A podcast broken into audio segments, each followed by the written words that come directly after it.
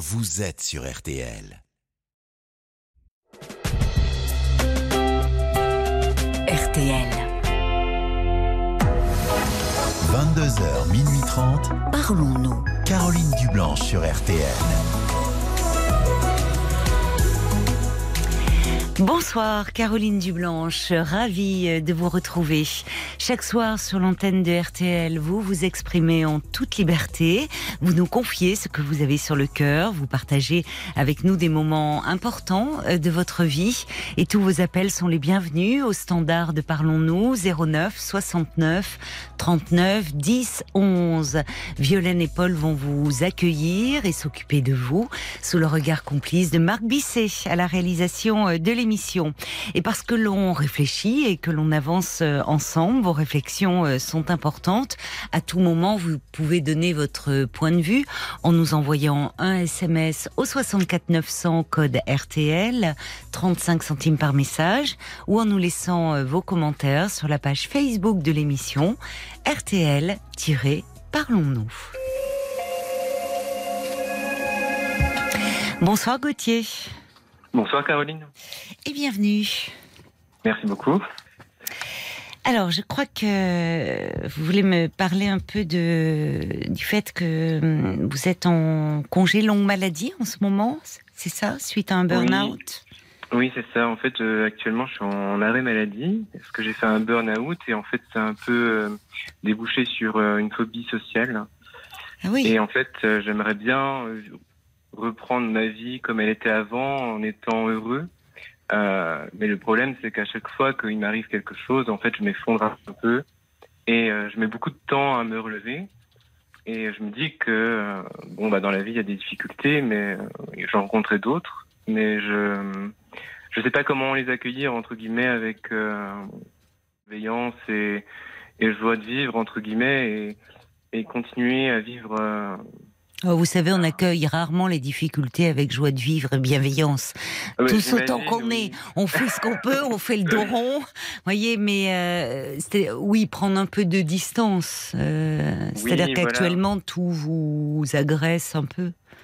Exactement, en fait, j'ai l'impression de vivre dans, dans quelque chose où, où tout se répète con- continuellement un petit peu dans, dans, mon- dans le milieu professionnel. Où, Qu'est-ce que vous faites si c'est pas si vous souhaitez m'en parler euh, je suis enseignant, en fait. Vous êtes enseignant, d'accord Oui. Vous avez, euh, vous êtes en quelle classe? Vous avez des enfants de quel âge? Euh, bah, la dernière fois, c'était, enfin, le, le- lors de mon dernier poste, j'avais des maternelles. Donc, euh, Les maternelles, d'accord. Et votre dernier poste, c'était quand? C'était avant votre arrêt là? C'était il y a combien Oui. de temps? Ça va faire un an à peu près. Ça fait un an que vous êtes en arrêt? Oui. D'accord. Et il y a une reprise de prévue euh, prochaine ou pas encore Euh, bah, bientôt, dans quelques mois. Oui, on sent à votre soupir que ça vous. C'est à la, à la rentrée prochaine, si vous dites quelques mois. Oui, voilà, ce sera sans doute ça. Mais c'est vrai que là, je j'ai pas, je sais pas en fait euh, si je suis armé ou pas en fait pour reprendre parce que quand je suis pas dans un contexte, on va dire anxiogène, tout va bien. Euh, et c'est vrai que quand je suis à nouveau face à, à des difficultés, tout de suite, euh, j'ai des crises de panique, des crises d'angoisse, et c'est à ce moment-là que ça devient compliqué. Comment c'est êtes-vous suivi d'ailleurs par rapport à cela? Et ben, j'ai un psychiatre qui me suit et, et, euh, une psychologue. Et vous me parlez de phobie sociale, c'est-à-dire c'est votre psychiatre ou votre psychologue qui ont parlé de, de phobie sociale euh, récemment? Alors, euh, c'est vrai que c'est ma psychologue qui a commencé à en parler parce que j'ai Mm. toujours été euh, un peu anxieux parce que je suis Oui. gay.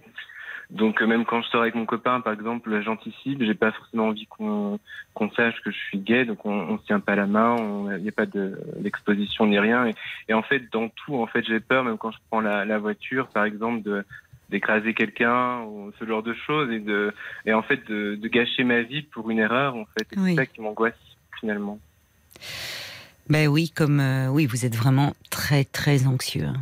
oui voilà Parce que vous anticipez, euh, vous voyez, le, euh, vous, vous anticipez, c'est le propre de l'anxiété et le pire. Mais alors, il y, a y quelque chose qui m'a qui m'a frappé là. Vous dites, je suis anxieux parce que je suis gay. Ah, ça fait partie des choses, oui, parce que c'est vrai que j'ai toujours peur d'être agressé, en fait. En fait, je ne Ah. peux pas supporter la violence, entre guillemets. J'ai peur euh, toujours que, Vous que l'avez en fait. vous, vous, oui, d'où euh, vous, avec votre compagnon, vous ne, euh, vous évitez euh, de vous tenir la main ou de, enfin, des manifestations tendres en public, de, de- par cette, du fait de cette peur de l'agression? Oui, voilà. Vous avez été agressé ou, ou harcelé pour, euh, pour Oui, votre bah, homosexualité? Oui et non. En fait, quand j'étais plus jeune, j'étais gros. Euh, Oui, J'étais devenu gros parce que quelque part, je pense que c'était lié à l'homosexualité que j'essayais de dissimuler quelque part. Ou D'accord. voilà. Et en fait, euh, ben, du fait que j'étais gros, euh, c'est vrai qu'on m'a beaucoup euh, Mm. harcelé euh, quand j'étais Mm. à l'école. Mm. Et puis en vieillissant, euh, c'est vrai que dès que je repris un peu de poids, dès que je reprends un peu de poids, tout de suite, euh, ben ça, j'ai moins confiance en moi, quoi. Donc c'est vrai que des fois c'est peut-être euh, lié, mais, c'est vrai que ça a duré très longtemps. euh. ça a duré très longtemps, c'est-à-dire dans vos années euh, d'école de, primaire, de collège, euh, on vous a, vous avez été victime comme ça d'humiliation, du fait de votre surpoids? Oui, c'est ça. Je me suis jamais senti réellement euh, apprécié par les autres parce que j'étais différent, j'étais gros. Oui. Et ensuite, dans, quand j'ai à 18 ans, quand j'ai commencé à côtoyer le milieu gay, par exemple, Oui. ben, c'est vrai que euh, le fait d'avoir euh, d'être gros, ça plaît pas non plus. Enfin, je trouve que c'est un milieu assez superficiel quand on, enfin, en tout cas en boîte ou quand j'essaie de faire des rencontres. Et c'est vrai que quand j'ai perdu beaucoup de poids, euh, ça a changé des choses. Euh, Je me suis senti beaucoup mieux, mais Oui. ça, enfin, finalement, c'était quand même que euh, superficiel au niveau des relations. Et j'arrivais pas à, avoir une, euh, une relation de, de longue durée. Et c'est Mm. vrai que j'ai commencé déjà là à tomber un peu en dépression. Et Je Oui, suis allé voir un, un psychologue spécialisé en EMDR qui m'a vraiment aidé. oui, Et euh, après, je me suis vraiment euh, senti bien. Ben, j'étais solaire, j'étais ouvert, j'étais Ah oui, vraiment bien. Et c'était c'était super euh, cette sensation. J'ai rencontré mon conjoint. oui, Enfin, vraiment, j'avais confiance en moi. Et euh, enfin, je rayonnais. Et, euh, et après, bah, au fur et à mesure où j'ai j'ai commencé la vie active, où j'ai commencé à avoir des responsabilités, euh, et ben là, ça, ça s'est éteint un petit peu. Et, Hmm. et ça a commencé à devenir difficile, surtout quand j'ai commencé à préparer les concours, tout ça. Il y a eu la Covid, le confinement, oui, et euh, j'ai repris un peu de poids, donc là, ça m'a pas aidé. J'ai travaillé jour et nuit pour obtenir euh, euh, le, le concours et, euh, et la titularisation, donc c'était très très épuisant. Hmm. Hmm. Et, et voilà. en mais fait, vous l'avez là, obtenu. Donc, Oui, oui. vous pouvez être fier de, de ça. Et puis maintenant, aujourd'hui, pardon. Non. En fait, ce qui m'interroge, c'est que vous, vous dites que dans.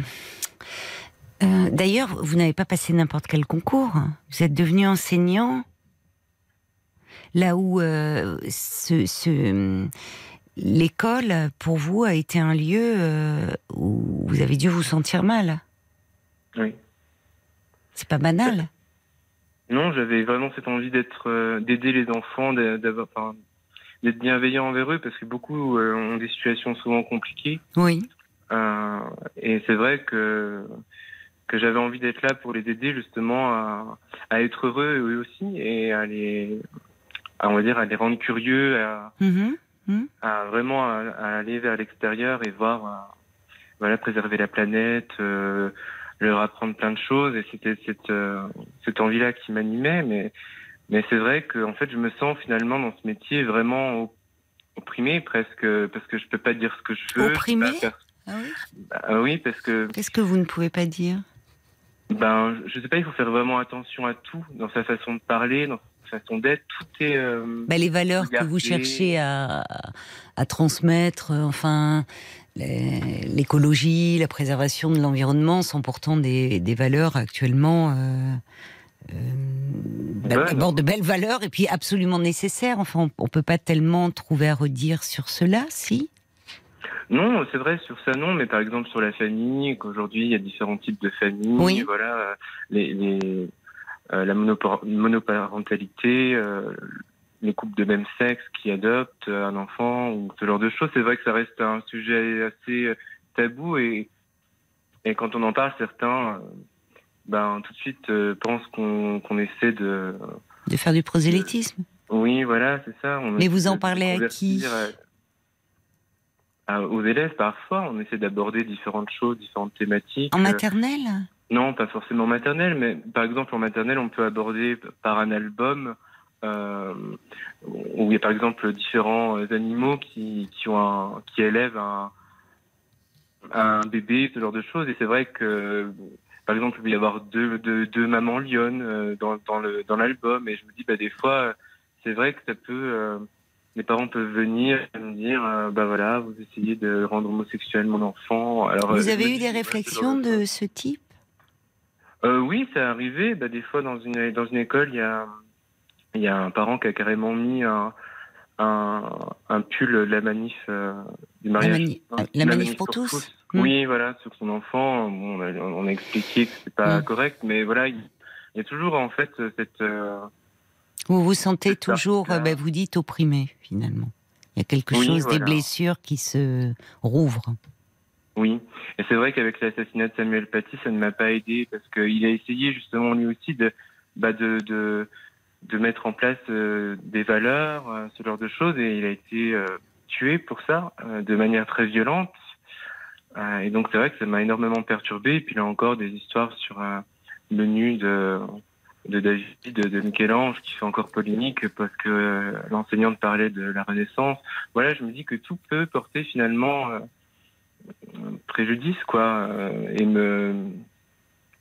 Oui. et me- Alors on peut pas mettre tout sur le même plan quand même. Le, même si je, je comprends ce que vous voulez dire, mais vous voyez quand vous parlez de euh, de l'assassinat abominable de, de cet enseignant Samuel Paty, enfin qui euh, euh, justement parce que parce qu'il il, essayait en parlant des, des caricatures de, de Mahomet, enfin faire passer des valeurs, la, la laïcité, le pouvoir, le, le fait de de pouvoir euh, au fond euh, S'exprimer. pouvoir critiquer euh, aussi les, les religions dans notre pays. Heureusement, on peut le faire. Euh, c'est pas tout à fait la même chose que effectivement ce qu'on voit, le courant qui vient des États-Unis, où à la limite, c'est dans certaines écoles, on remet en question la théorie de l'évolution. Euh, bon, le nu, euh, les, des statues, on crie au scandale. Moi, ce que j'entends, c'est que hum, il y a, y a quelque chose aussi de. C'est pas rien de dire que depuis que vous exercez dans ce milieu-là, à nouveau, vous vous sentez opprimé, comme vous l'avez été quand vous étiez plus jeune. Oui. Et, euh, et on voit bien à travers ces lectures. Alors, vous, vous allez, vous allez malheureusement toujours trouver en face de vous euh, des parents. euh, oui, vous aurez des parents euh, qui, qui sont pour la manif pour tous. Hein. Oui. Il y a Oui. toutes sortes de gens, voilà. Il y a toutes sortes de gens et, et, et l'école euh, est, est bien pour ses pour ses enfants. Pour justement l'école, elle a elle a pour valeur d'ouvrir à d'autres valeurs que celles de la famille. Ça peut ouvrir un autre horizon. Maintenant, vous pouvez pas euh, partir. euh, voyez, vous n'allez pas euh, changer. Les, les mentalités évoluent, mais il y a, y y toujours des gens qui vont demeurer assez sectaires, hein, malheureusement. Oui. Mais si le problème, c'est que ça vous, euh, si ça, ça vous affecte aussi profondément, c'est que, au fond, euh, quand vous me dites et que vous aviez à cœur de travailler auprès d'enfants pour les, avec leur offrir cette bienveillance, cette écoute, peut-être celle que vous auriez aimé avoir vous, enfant. Oui, c'est vrai, c'est vrai que ça aurait pu. ça- C'est un lien sans doute. Vous avez eu un enseignant, vous, qui vous a marqué en, en, en bien comme en mal euh, Enfin, il y a- ça a été une figure. euh, Oui, c'est vrai, c'est vrai quand j'y pense, en fait, j'avais, bah, j'étais gros, j'étais, en fait, j'étais tellement déprimé à cette époque-là parce que j'avais peur, en fait, d'aller euh, au collège. Et euh, j'avais une enseignante qui, bon, j'avais 12 de moyenne à peu près, c'était pas exceptionnel, mais je faisais rien de spécial parce que mes parents ne m'aidaient pas plus que ça à la maison. Enfin, c'était assez, euh, je se mettais pas dans, mes affaires entre guillemets, donc. euh, et c'est vrai qu'elle elle a, elle a vu en moi quelque chose, un potentiel en fait. Elle a dit qu'elle allait me faire redoubler. Au début, j'ai craqué, j'ai complètement pleuré. Euh, et après, elle m'a dit mais c'est parce que tu vaux mieux que ça. Et je veux que tu mieux plus tard. Alors il faut que tu, que tu Mm. redoubles. hein. Mm. Et en fait, là, j'ai perdu 30 kilos en un an. Euh, et j'ai euh, augmenté ma moyenne à, à 15, 15 et demi. Donc c'est vrai que ça m'a ouvert des portes par la suite. Euh, euh, j'ai fait une licence en psychologie, j'ai essayé de comprendre, j'ai lu plein de livres, euh, enfin des petits livres quand ça n'allait pas, comme les quatre accords Toltec, ce genre de choses, pour essayer de, de mieux m'intégrer dans, C'est dans pas de la la vie sociale. psychologie, ça, clinique, c'est du développement personnel plutôt. Mais je comprends, oui, oui, vous cherchez à, oui, à essayer de. Moi, moi, ce que j'entends, c'est c'est que à chaque fois qu'il y a un mieux, il y a cette perte de poids. Il y a ce poids encore. Je sais pas, là, j'imagine. Vous avez repris un peu depuis que vous êtes en, en arrêt, depuis que vous êtes moins bien? Bah là, ça, comme ça va un peu mieux du fait que je sois plus euh, oppressé, euh, eh ben je, je me sens quand même. euh, je fais plus de sport, je pense plus à moi, donc c'est vrai que j'ai perdu du poids. Hmm. Mais c'est vrai que là, je commence à me sentir mieux.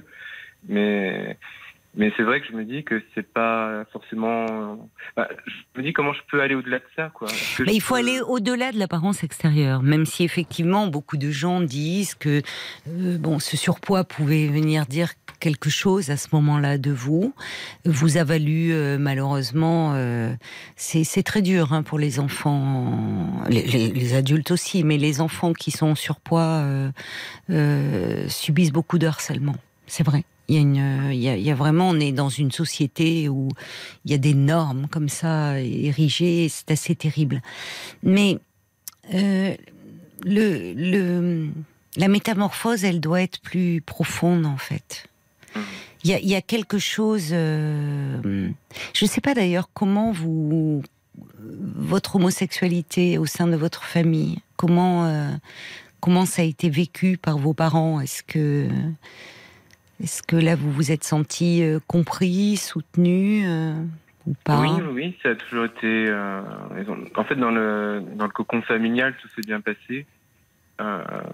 Ils ont toujours été, ils m'ont toujours soutenu. Mais après, quand j'ai eu le MDR, ça m'a vraiment, on va dire, libéré de mes traumatismes peut-être antérieurs. Et ensuite, tout est revenu d'un coup suite à un enchaînement d'événements Mm. Bah, compliqués. euh, Mm.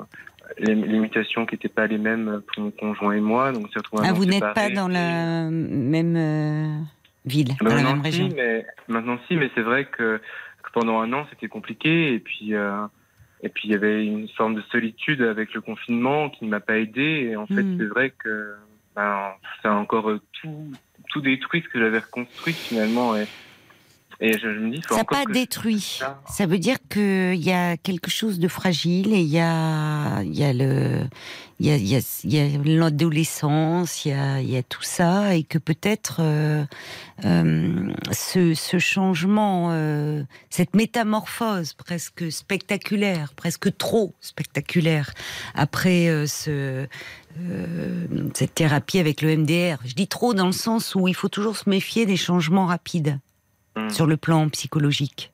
C'est-à-dire qu'il peut y avoir une amélioration, euh, et comme vous le dites d'ailleurs, tout d'un coup, c'est comme si vous n'étiez plus le même, vous étiez devenu solaire, ou je reprends votre expression. Mais ça veut dire qu'il y a quelque chose qu'il faut travailler certainement plus en profondeur.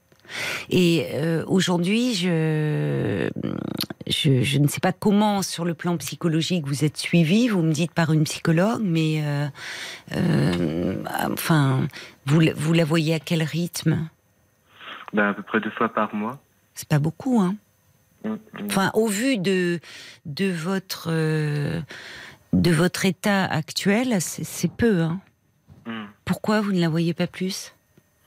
Ben, c'est une question financière aussi. C'est vrai que financièrement, il faut que, comme on a acheté une maison, il faut que ça suive derrière. C'est vrai que j'appréhende un peu euh, si j'ai pas de remboursement, tout ça. donc- Ben oui, mais en même temps, si vous êtes comme ça, hein, vous n'allez pas rester en arrêt. euh, Ah oui, maladie tout pas- le temps. C'est pas le but, mais c'est vrai que après elle me conseille Enfin. des livres, elle me conseille euh, des lectures, mais en fait pour que je Oui, le ressente mais- en moi, c'est quand même euh, enfin autre chose. Donc c'est ça que j'arrive pas. Je comprends à peu près dans l'état dans lequel je suis, euh, mais j'arrive pas à ressentir en fait une sécurité. C'est ça qui. Mais parce qu'il y a, quel- mais parce qu'il y a quelque chose. C'est pas c'est pas le tout de comprendre, Gauthier. Il y a, il y a une fragilité là, hein, Oui. et euh, et qu'on règle pas à travers des lectures. hein. Pardon de vous le dire comme ça, mais euh, enfin. Je vais vous dire, même les lectures, quand on est en psychothérapie, c'est presque contre-productif parfois. Oui. Parce qu'il y a ce qu'on lit, mais après, du coup, on peut plaquer des choses. Parfois, ça peut aider, mais la thérapie, c'est vraiment un temps où, euh, euh, où euh, on n'est pas dans la théorie, en fait. On n'est pas dans des euh, on, part vraiment de soi et de ce que l'on vit. Et là, vous vivez euh, à nouveau comme si euh, vous parlez de cette insécurité profonde que vous ressentez et, qui a besoin, enfin, comme si à nouveau tout tout était fragile au point de que le monde extérieur vous paraît vous paraît menaçant. Il y a aussi de ça dans la phobie sociale. Il y a il y a la peur des autres. Et le métier que vous avez choisi interroge. Parce que parfois, on, ne sait pas pourquoi, enfin, on, le fait, on est comme guidé, ou parfois même on parle de vocation, mais, mais parfois, euh, il y a quelque chose de son histoire, en fait, et souvent même dans nos choix professionnels. Et moi, j'entends que l'enfant que vous avez été, euh, peut-être en étant de l'autre côté de la barrière, en devenant enseignant, vous cherchez encore à réparer des choses de votre histoire d'enfant. Et pourquoi pas? Il arrive que, euh, à travers le métier que l'on exerce, on puisse aussi se réparer. Mais euh, visiblement, là, il y a quelque chose, il y a eu un enchaînement d'événements, il y a eu cette période dont on vient de sortir de pandémie qui sur un, plan euh, psychique, ça aussi, ça laisse des traces. Hein. Ça laisse des traces parce que euh, c'est pas parce que la pandémie est derrière nous euh, que psychiquement, on sait que les troubles anxio-dépressifs ont explosé, et y compris chez les gens qui n'y étaient pas sujets à ce moment-là. Et il y a des gens qui, aujourd'hui, dans leur vie, ressentent une anxiété, des angoisses, qui, qui, qui sont encore liés à cette période que nous venons de traverser, et d'autant plus avec un, avenir qui paraît euh, incertain du fait de, bah, de beaucoup de choses, d'ailleurs, du dérèglement climatique. enfin, il y a de quoi être. Euh, c'est pas forcément être en. Euh, enfin, c'est même pas du tout être malade que d'être anxieux par rapport à l'avenir en ce moment, dans un sens. Euh, c'est presque un signe de bonne santé. Parce que c'est vrai que, bon, entre. Voilà. mais là, il y a quelque chose qui vous met à l'arrêt. Et euh, en étant à l'arrêt comme vous êtes, euh, ça veut dire que la priorité, là, c'est. vous me parlez de la maison, j'entends, les crédits et autres, mais il y a vos propres fondations un peu à consolider. Parce que là, en fait. Enfin vous pouvez pas faire l'économie de cela. J'imagine que vous avez un traitement. Oui, oui, oui. Des anxiolytiques et un antidépresseur. Voilà. Est-ce que ça, vous, est-ce que vous avez l'impression que vous ressentez un mieux, ou est-ce que au fond, euh, il faudrait peut-être revoir aussi un peu ce traitement, si vous vous sentez toujours, bah, euh, peut-être en parler. Mais c'est vrai que, en fait, je cogite toujours malgré tout, quoi. C'est vrai que euh, c'est ça qui m'embête un peu, et c'est vrai que euh, il y a toute cette anxiété, euh, on va dire, au niveau climatique, euh, au niveau de la guerre en Ukraine, ce genre de choses. Mais il y a aussi au, quotidien, j'essaie de trouver du sens des fois, un peu à la vie entre guillemets, mais je trouve que tout est contraint, tout est pénible parce que bah, les collègues souvent sont, je sais pas, prennent tout au premier degré, où il n'y a pas de, il y a pas de joie, il n'y a pas de rire, il n'y a pas de. Attendez, Gauthier, il n'y a pas de joie. c'est aussi vous parler de vous là. Parce que forcément, quand on est dans l'état dans lequel vous êtes, il y a quelque chose qui est un peu... Euh, tout est lourd. Oui, et c'est ça aussi qui euh, qui vous pèse, c'est-à-dire que sans mauvais jeu de mots, euh, quand on est dans un, un, peu déprimé et avec avec une des, très anxieux, c'est difficile de ressentir un peu de légèreté, de pouvoir être un peu à distance. Tout plombe on voit aussi euh, le monde à travers. Vous voyez, c'est comme si vous aviez plus de distance là. La question qui se pose et que je vous pose, est-ce que ce métier est fait pour vous? Bah, je me pose la question aussi, mais c'est vrai que je, ne vois pas ce que je peux faire d'autre. Ah bah, vous avez 30 ans, hein oui, oui, c'est vrai. Euh, non, alors non, s'il y a 30 ans, on est à vous dire, je vois pas ce que je peux faire d'autre, c'est hyper décourageant. Enfin, Bah, je vois plein de choses, c'est vrai, mais après, entre l'idée de ce qu'on fait d'un métier et puis la, le mettre en place, c'est vrai que c'est Peut-être pas en ce moment, parce qu'en ce moment tout vous paraît compliqué, voyez. Oui. Mais c'est peut-être ce à quoi il faut réfléchir aussi. Oui.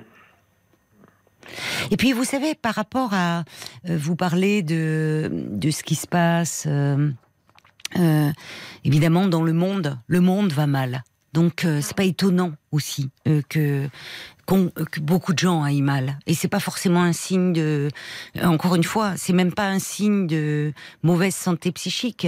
C'est, ça serait plutôt euh, dans le monde dans lequel nous vivons. Si on était dire ouais c'est super, je suis hyper heureux et tout, on dirait tiens il est, il y a un petit problème le garçon. Enfin bon, Ah oui, Bon, donc pourquoi aussi il y a des mouvements euh, militants? Pourquoi il y a des, des associations, enfin des gens qui s'engagent en faire quelque chose au fond ça, Mhm. ça aussi, ça peut être une façon de donner du sens.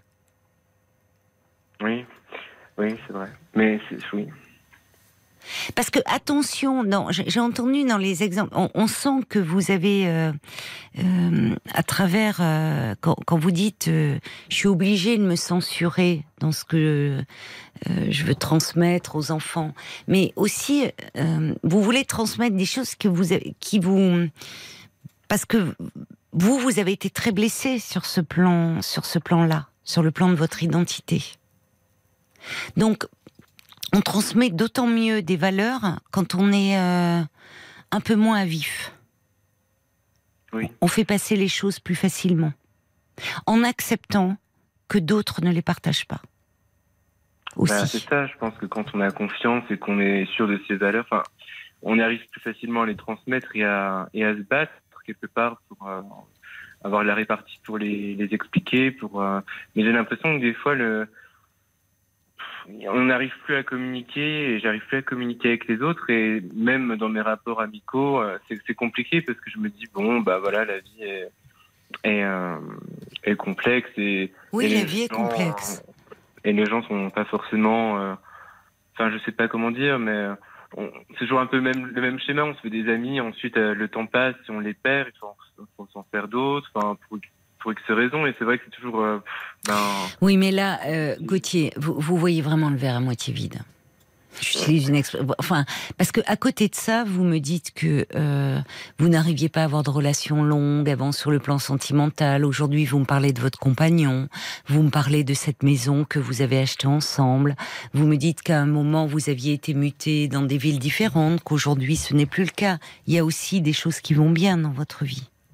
Ah oui, bien sûr. Mais c'est vrai que j'ai peur de tout perdre, en fait. C'est ça qui Bon. m'angoisse. Peur Alors que- euh, voilà, donc là il y a, il y, a, il y a quelque chose du, c'est pas seulement de l'anxiété, il y a aussi quelque chose d'assez dépressif dans cette Mhm. dimension de la perte.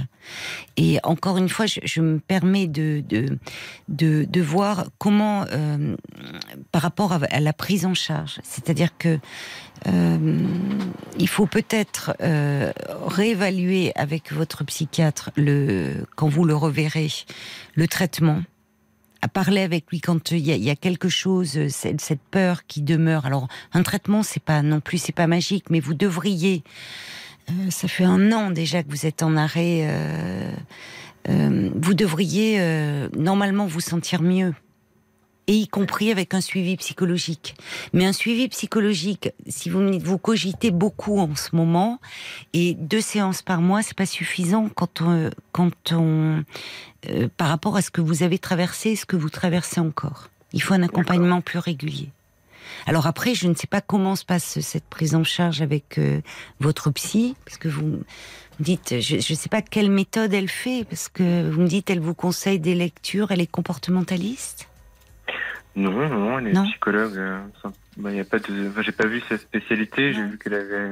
On parle beaucoup, simplement. On parle. On se dit que c'est vrai que des fois le, le contexte peut être an- anxiogène et il faut peut-être changer le contexte, voir si une autre école euh, ou un autre endroit me m'irait mieux ou est-ce que euh, euh, c'est peut-être plus loin et il faut changer de métier également. Enfin voilà, mais il y a pas. D'accord, vous y de- réfléchissez. Oui, D'accord, bah, cette, euh, voilà. mais- D'accord. Oui, d'accord. Bon, mais peut-être que, vous savez, le temps psychique, c'est long. Hein. Hum. C'est toujours long. Et quand il y a des moments euh, dans la thérapie où on va mieux, heureusement, et où euh, dans ces cas-là, on, en- on, on allège euh, on- les, les- les- les séances. C'est-à-dire qu'on peut passer une fois par mois. Et puis il y a des, il y a des, des événements de vie qui viennent nous percuter. euh, ça peut être un, un problème professionnel, ça peut être au sein de sa famille, ça peut être dans son couple, et où on peut ressentir, parce qu'à ce moment-là, on se sent à nouveau très fragile, et c'est tout, et c'est et c'est décourageant. C'est ce que j'entends, c'est-à-dire que euh, vous me parlez de cette période où, euh, à un moment, comme si vous étiez sorti d'affaires entre guillemets, et ça veut dire Oui. que c'est possible, ça veut dire que vous pouvez retrouver cela, Euh, mais et, et là, c'est comme si vous n'alliez jamais en sortir. C'est pas comme ça que ça se passe. Vous avez 30 ans, Gauthier. Donc, euh, euh, à 30 ans, il y a, il y a plein de choses qui peuvent, euh, qui peuvent bouger. Vous voyez, là, il y a, il y a aussi ce contexte professionnel qui vous a fragilisé et qui peut-être, malgré vous, vous replonge dans votre histoire d'enfant. C'est Mhm. peut-être, c'est là où, au fond, ce métier vers lequel vous êtes, vous vous êtes dirigé, est-ce qu'il ne vous fragilise pas? D'accord. la question que je me pose en vous écoutant. On va se tourner du côté de, de, de Facebook. Peut-être qu'il y a des enseignants d'ailleurs qui, euh, qui réagissent sur la, la difficulté de transmettre aujourd'hui, qui est une vraie question. Hein, euh, Et on les attend sur la page Facebook euh, RTL-Parlons-nous. et au 09 69 39 10 11. Euh, Eliane dit, dites-vous Gauthier que les autres aussi ont une armure. Hein. Vous n'êtes pas le seul. Enfin, tout le monde finalement en a une. Il y a le valet de cœur. Vous parliez de la peur. Et lui, il dit la peur, c'est l'épine dans le pied qui vous empêche d'avancer. La tuile qui pourrait vous tomber dessus vous fait rester dans votre abri à l'affût du moindre bruit suspect. Travaillez votre confiance en vous parce que j'entends un homme qui arrive à obtenir des résultats malgré Oui. les freins qu'il s'impose euh, à lui-même. La vie ne vous veut pas de mal, hein. c'est l'image que vous en avez qui la rend presque hostile. Faites-vous aider pour mieux vous affirmer et vous accepter tel que vous êtes. Moi, je pense qu'il y a encore un gros travail d'acceptation à faire. Et j'ai le sentiment que euh, tout ce que vous avez vécu euh, autour, alors vous parlez de, du poids, hein, mais derrière ce poids, vous l'avez attaché, vous l'avez dit vous-même, je suis anxieux, euh, j'ai toujours été anxieux parce que je suis gay. Ça, j'y reviens à cette phrase. Vous faites vous-même le lien. Ce qui, vous voyez, donc il y a quelque chose là euh, qui, en vous, euh, on sait aujourd'hui que encore aujourd'hui c'est beaucoup plus difficile pour euh, pour les jeunes homosexuels, garçons ou filles. Euh, que le risque de dépression euh, est plus grand, que effectivement ils peuvent se trouver confrontés euh, à l'hostilité, au harcèlement. Et j'ai l'impression qu'il y a quelque chose qui a encore besoin d'être consolidé sur ce plan-là. Même si dans votre vie, de fait, comme le soulignait cet auditeur, vous avez réussi à surmonter beaucoup de vos peurs. Et ça, c'est très encourageant. Mais euh, vous savez de quelle manière je pourrais avancer? Parce que vous dites qu'il faut que ce soit plus concret que Plus régulier, plus régulier. J'ai pas dit plus concret, j'ai dit plus régulier. D'accord. Ok. Vraiment. Alors après, euh, j'entends hein, l'aspect euh, financier. Euh, Peut-être que c'est aussi à voir. Ça se discute avec un psy, hein, l'aspect financier. Les psys, ils sont pas hors sol. Hein. Ils savent euh, très bien les difficultés aujourd'hui économiques. Euh, les prix des séances, ça varie d'une personne à une autre. Ça va pas être le même pour quelqu'un qui est au chômage, pour un étudiant, que pour quelqu'un qui est bien installé dans la rue. Dans la rue. Dans la... bon, la plus dans la vie. non, mais oui, mais bon, euh, on, voilà, c'est le, c'est pas parce qu'on est précaire. Voyez, ou qu'on est qu'il y a des gens qui, qui ne peuvent pas avoir accès aux soins. Pour ça qu'il y a les centres médicaux euh, même si malheureusement la, la psychiatrie le, le secteur se porte mal, mais enfin bon, il y a euh, donc euh, parlez-en avec elle si c'est un frein pour vous. Ben, je, je ferai ça alors. Allez, bon courage, Gauthier. Merci beaucoup. Au revoir. Jusqu'à minuit 30, Caroline Dublanche sur RTL. parlons. 22h, minuit 30, Parlons-nous. Caroline Dublanche sur RTL.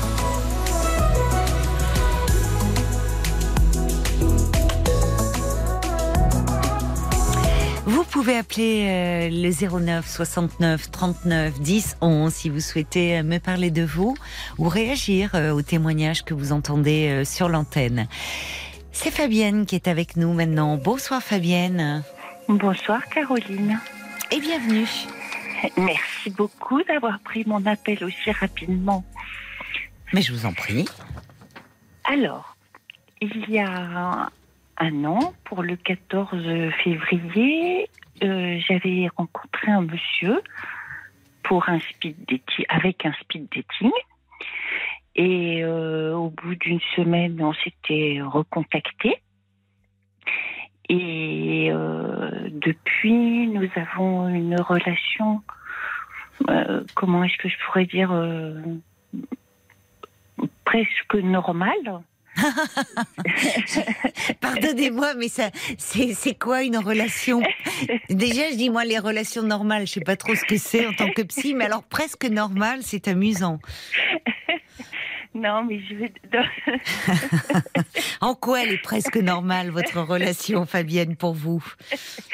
Non, dans le sens où euh, on se voit régulièrement Oui. Euh, et que on, on s'envoie des messages euh, tous les jours. Mhm. euh, que ça, ça pourrait être normal, mais il y a le presque qui, qui vient en, en supplément. Oui. Ça veut dire que vous êtes à distance ou? Non, non, pas non, du tout. on du habite tout. la même ville. On habite D'accord. vraiment, euh, on habite vraiment pas très loin l'un de l'autre. Mhm. Euh, c'est un monsieur, alors je ne sais pas si ça a une importance, qui est euh, plus jeune que moi. Il a une dizaine d'années euh, de moins que moi. Alors je vais vous demander son âge, comme ça, ça Voilà, il a, il a quel âge lui? 44 ans. 44 ans. D'accord. Bon. Ce que j'aime beaucoup chez lui, c'est qu'il est, c'est un homme qui est gentil. Il n'y a pas de méchanceté dans son comportement, dans sa façon d'être, euh, mais gentil dans le sens noble du terme. Euh, donc ça, c'est quelque chose qui m'attire beaucoup parce que c'est vrai Mm. qu'auparavant, j'avais tendance à aimer les vilains garçons, les méchants garçons. Euh, mais lui, il est gentil. Euh, le problème avec lui, c'est que d'abord, c'est un homme qui est très casanier. Euh, il ne veut pas, euh, il part pas en vacances. Ah bon? Jamais? Euh, euh, ben, depuis que je l'ai rencontré, il n'est pas parti. Ah ben oui, ça- oh, ça fait oui, ça date du 14 février oui, oui. de l'année dernière. Oui, oui, de l'année Oui, de l'année dernière. Ouais, mais il partait pas non plus quand j'ai posé des questions. Non, il- est dû partir une fois. Il, il est, c'est un monsieur qui aime bien être chez lui. Euh, Oui, c'est ça. ses- le, Ouais. il est dans son, dans ses repères. Il a, Oui, c'est il est rassuré. Il aime pas trop le Oui. changement certainement. Non, il n'aime Oui. pas trop le changement. Il est euh, très proche de sa maman, son frère, son papa.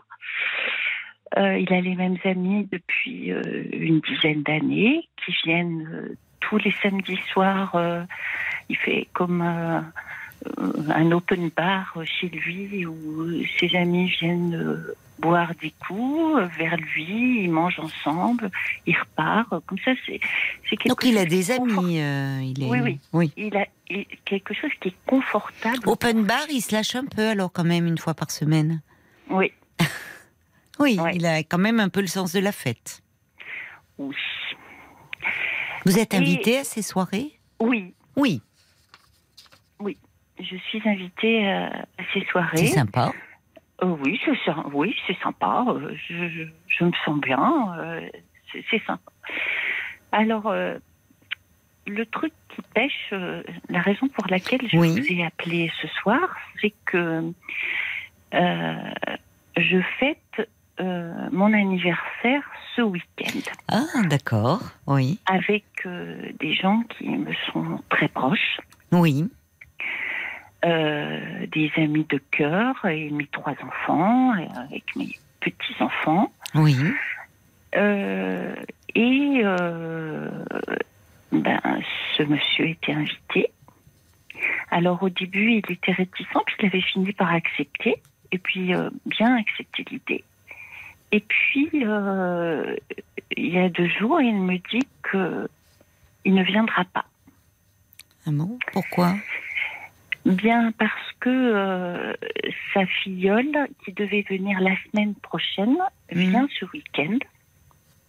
Et vu qu'il la voit deux fois par an, euh, et ben, il préfère aller voir sa nièce plutôt que de venir à mon anniversaire. Mais l'anniversaire, ça va pas être tout le week-end, j'imagine. Si vous faites une Non, soirée, c'est- Ouais, mais il peut faire les deux. Ben oui, c'était le dimanche. Il est invité à déjeuner.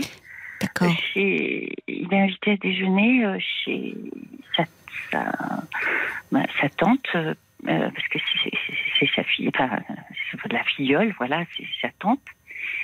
Et, euh, Et votre anniversaire, vous le faites quand vous? Le Euh, dimanche aussi. Le dimanche midi? Ouais. Le dimanche pour le déjeuner. Oui, ben, il peut passer après euh, pour le café ou pour le dessert. Enfin, Ben, c'est ce que je lui ai proposé. il vient avec sa nièce. C'est ce que je lui ai Il a proposé. quel âge sa nièce? Ou je ne sais pas. Je ne sais sais pas, pas. du tout. Je connais, je, Bon, je connais pas. Enfin, c'est jouable. Mm. Mais vous me dites qu'il était réticent euh, au début à l'idée de, enfin, à l'idée de rencontrer vos enfants, votre, euh, Alors, vos proches. Qu'est-ce qui lui faisait peur? Alors, ce qui lui fait peur, nous avons déjà eu cette conversation euh, plusieurs fois. Il a rencontré euh, mon fils, il a rencontré une de mes filles, Oui. et euh, chez lui, hein, on est allé euh, chez lui, je, je l'ai amené dans une de ces fameuses soirées euh, de samedi soir. Ah bon? Ouais. D'accord, oui. Et euh, donc, euh, il a rencontré ses, il a rencontré mes enfants. Euh, la première fois, il était un petit peu mal à l'aise du fait qu'il y a peu de différence d'âge, vu que j'ai un fils qui a 30 ans, lui il en a 14. Oh, quand même, quand oui, même. oui, bon, enfin bref. Bon, Mais oui, Il mais en comme a c'est un- 14, non, il en a 44. euh, euh, 44, oui. Mais lui, C'est- il- non, il- vous le voyez vraiment comme un petit garçon. Non, mais il y a... non, mais attendez. euh, oh, quand même, si, y a, si, c'est pas comme si, euh, enfin, il- Non, mais c'est lui, c'est lui qui, qui c'est lui qui était mal à l'aise du fait de. oui, peut-être. Oui, je Oui, comprends. Oui, oui. Non, Et puis peut-être ce lui. sont vos enfants. Enfin, bon, il Voilà. avait un peu peur, peut-être de ce qu'ils allaient penser de lui. Bien sûr, oui, je comprends. C'est tout à fait ça. Et euh, dans les conversations que nous avons pu avoir de façon un petit peu. euh, euh, ben, euh, ça n'arrive pas souvent, mais c'est arrivé parce qu'il est plutôt euh, introverti. Euh, il m'a dit que ce qui le gênait, il aimait bien être avec moi, mais ce qui le gênait, c'est la façon. euh, il voulait pas qu'on soit un petit couple. C'est-à-dire que c'était acté, établi, euh, calqué. euh, c'est quelque chose qui lui fait peur. Voilà. Oui, le couple lui fait peur. Le petit couple, il y a quelque chose de très péjoratif, quoi. Tout à fait. Et Alors, c'est que ça veut dire quoi? Il faut pas. Ça veut dire concrètement être un petit couple, c'est quoi pour lui? Euh, J'imagine que c'est quelque chose qui est établi. C'est-à-dire que euh, c'est gravé dans le marbre que Fabienne sort avec ce monsieur. Mais il ne vous présente pas comme euh, sa compagne? Euh, auprès de ses amis, il me présente comme Fabienne. Oui, d'accord. Mais Fabienne, c'est qui, Fabienne? Enfin, Eh ben, c'est une amie de je- plus qui. Je ne sais pas. J'ai vu sa maman et j'ai vu son papa. Euh, mais pas dans un cadre. euh, bah, je je- je l'ai vu euh, chez lui les deux fois. Mais comment il vous a présenté à ses parents? Fabienne. Oui, mais ça veut rien dire. Ouais. Enfin, Ouais. ça, ça, non, ça ne veut peut-être pas rien dire. Pardonnez-moi, parce qu'il ne doit, il ne présente certainement pas des femmes Non. tous les non, quatre non, matins à ses parents. Donc ses parents ont dû comprendre. Mais euh, que c'est curieux d'ailleurs pour cette image de, vous voyez, euh, sur quelqu'un qui, euh, comment dire, l'image du petit couple qui qui peut être qui peut être angoissante chez quelqu'un qui revendiquerait sa liberté. Mais au fond, vous dites que c'est quelqu'un qui D'ailleurs, vous me dites son papa, sa maman, enfin très attaché encore à ses parents, Oui. euh, qui Oui. euh, qui a plein de plein de petites habitudes, plein. Ah oui. Voyez, un peu de vieux garçon, enfin, Oui, entre oui. guillemets, Ah oui, mais quelque chose, voyez, qui a besoin de ses repères, qui le sécurise. Enfin, euh, on pourrait dire sur, quelqu'un qui aurait une vie, une vie un peu plus rock'n'roll que l'image du petit couple, petit bourgeois, tout ça, l'angoisse. Mais là, c'est même pas ça. C'est en fait, il est lui-même, il a besoin d'être rassuré avec beaucoup de rituels, beaucoup d'habitudes, beaucoup de choses comme ça. Oh, C'est un peu pas, paradoxal. Il n'est pas euh, son défaut. Hein. euh, Je veux dire. Que... Ah, il est comme ça. C'est une personnalité certainement qui euh, euh, peut-être un très grand angoissé hein, d'ailleurs qui Ah a oui. besoin. Ah Voilà. bah, c'est comme ça que je l'analyse. Bah, c'est ça. C'est co- c'est comme ça que je l'analyse. Je j'analyse le fait que il a peur de l'engagement, il a peur de la souffrance, il a peur de la euh, comment euh, il a peur de, de souffrir de nouveau. Parce Mais il a que- été, euh, Oui. il a une histoire de couple. Il a, il a vécu en couple, ce monsieur. Alors, il a- je lui ai tiré les verres du nez, mais de façon très succincte, parce que chaque fois que j'ai voulu lui en parler, il s'est fermé comme une huître et il changeait de conversation. Euh, il voulait pas qu'on évoque euh, cette relation qui a dû euh, euh, lui faire énormément de mal. Et j'imagine que la personne qu'il rencontrait avant a dû l'utiliser. Vous savez, les gens qui sont gentils dans le sens noble du terme sont souvent abusés. Mais en tout cas, c'est pas gentil ce qu'il vous fait là pour le week-end, je trouve. ah non, c'est voyez, vous me l'avez présenté comme quelqu'un de très gentil. Ah non, non, nez. je je- trouve que c'est pas ouais. gentil ce qu'il fait là. Ah non, c'est pas gentil. Je suis très. euh, je suis. euh, comment Vous êtes ça me blessé. fait- Oui, Vous lui avez dit? Oui. Comment a-t-il réagi? Il s'est excusé. Oui, mais? Euh, en disant que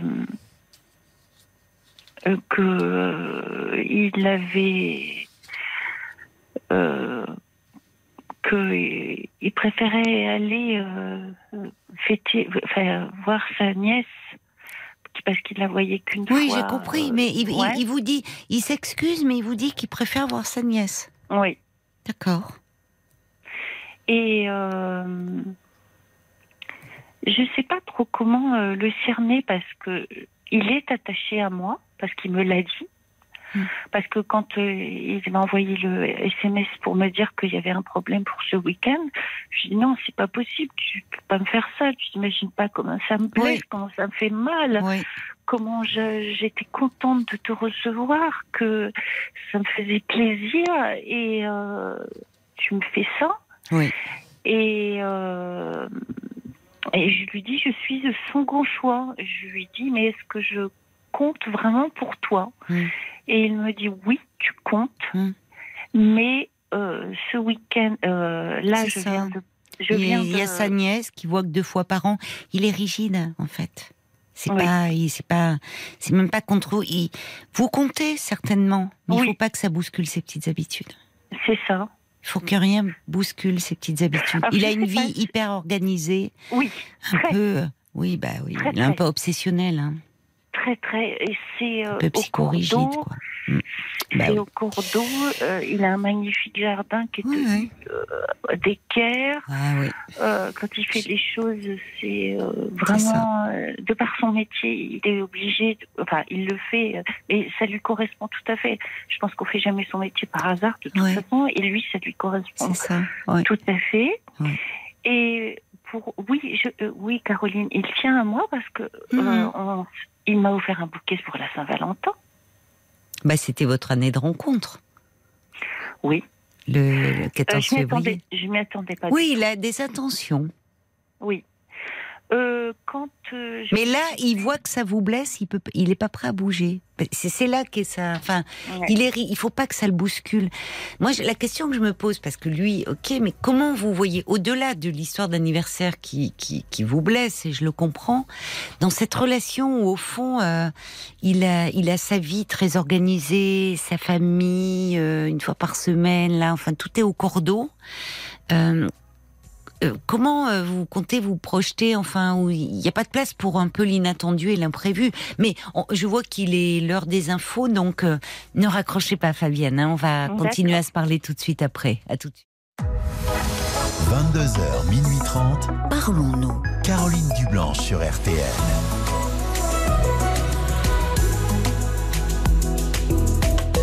Bienvenue à vous si vous nous rejoignez euh, sur RTL, c'est Parlons-nous et c'est votre moment de 22h à minuit et demi. L'antenne de RTL est à vous. Tous vos appels sont les bienvenus au 09 69 39 10 11 et vos réactions aussi par SMS au 64 900 code RTL 35 centimes par message et sur la page Facebook RTL-Parlons-nous. Fabienne, merci, euh, merci d'avoir euh, patienté pendant, pendant les infos. Alors pour ceux qui nous rejoindraient, je vais résumer un petit peu. Vous avez rencontré donc un homme lors d'un speed dating euh, le 14 février dernier.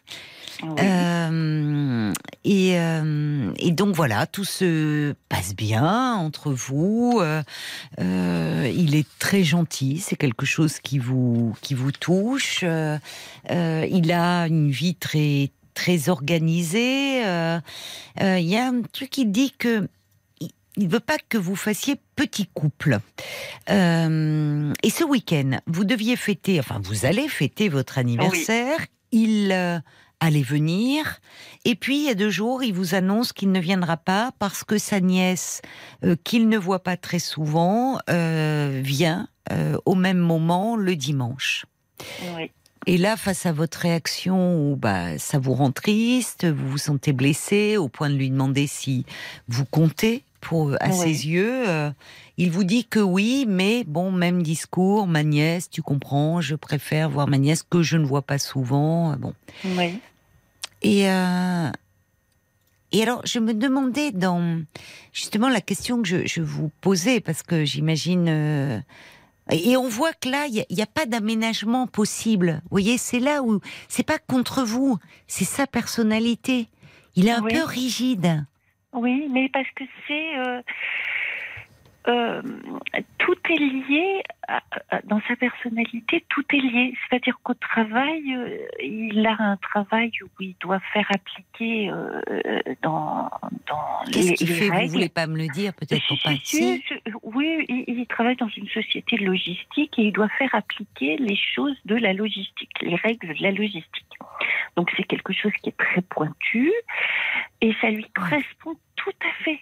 Si je veux dire. Oui, c'est euh, pas comme choses- avec l'humain où il peut y avoir euh, à chaque moment, Non. il faut s'adapter à autre. Là, Non, c'est- non, non, c'est c'est- c'est carré, carré. C'est Ouais, carré. Mm. Mais c'est carré aussi. euh, euh, c'est carré aussi dans sa vie, dans son jardin. euh, Mmh, est- alors, moi, ça, ça ne me déplaît pas forcément ce, ce, ce- ce côté carré. Oui, bah sinon il ne vous aurait pas plu. Oui, vous l'assimilez à, à de la quelqu'un de fiable. Il est, c'est rassurant. Oui, Oui. et puis euh, à un apprentissage personnel. C'est-à-dire que moi qui suis plutôt brouillon, le fait, de, le fait de sortir avec une personne comme ça qui est cadrée, c'est aussi, vous voyez, comme quoi, euh, à n'importe quel âge, c'est quelque chose qui peut aussi euh, ben, m'apprendre euh, à être, euh, à avoir, à faire les choses de façon plus carrée et tout.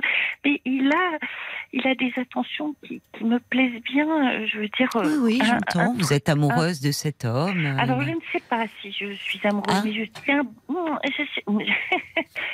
Euh, C'est marrant, hein Bah, bah, Justement parce que euh, pour se préserver, euh, alors l'amour c'est quand même vaste parce que euh, est-ce que je suis amoureuse? Je me pose la question. Je tiens beaucoup à lui et je sais que le, le fait qu'il soit pas là, ça me blesse beaucoup à mon anniversaire. Oui. Euh, C'est pour ça que vous me dites que votre relation est presque normale, parce que j'ai, j'ai, voyez, j'ai souri en vous Oui. écoutant. C'est Oui. là qu'il y a quelque chose, ça vous renvoie à un sentiment que vous aviez. Qu'est-ce qui fait que peut-être il y a quelque chose qui vous interpelle au-delà de, de cet anniversaire, de votre anniversaire? Qu'est-ce Eh qui ben, vous paraît pas tout à fait normal? Ben, ce qui me paraît pas tout à fait normal, c'est que euh, euh, c'est la peur de son engagement. C'est la peur de, c'est c'est la peur que. Mais il vit seul depuis trop longtemps, ce monsieur, je pense. oui, oui, oui, oui. Ah il, a toujours. Il n'a pas vécu en. Il n'a pas Non, vécu en vous voyez. il ouais, Mais oui, il a Et c'est pour Il ça qu'il pas- vous parle pas, enfin, de cette histoire. Est-ce que, voyez, enfin, qu'est-ce que c'est que cette histoire? Il a pu être amoureux, mais est-ce qu'il s'est déclaré? Enfin, on sent que c'est très, peu importe d'ailleurs, mais il, il, euh, enfin, est-ce que, est-ce qu'il accepterait au fond euh, dans cette vie très organisée, très structurée, qui encore une fois le rassure, le sécurise?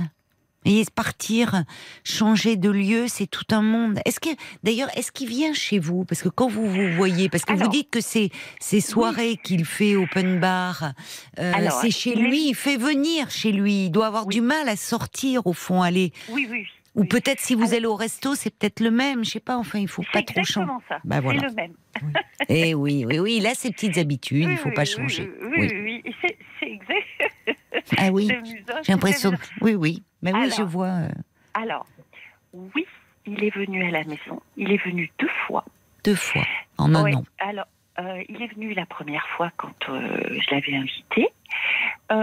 Il se trouve qu'il est allergique aux chats. Et moi, j'ai des chats et ça, il a du, de l'asthme et ça lui donne de- de- des crises d'asthme épouvantables. C'est un bon prétexte aussi, cela dit, pour pas Oh, trop bouger de chez soi. C'est- possible. L'allergie, oui.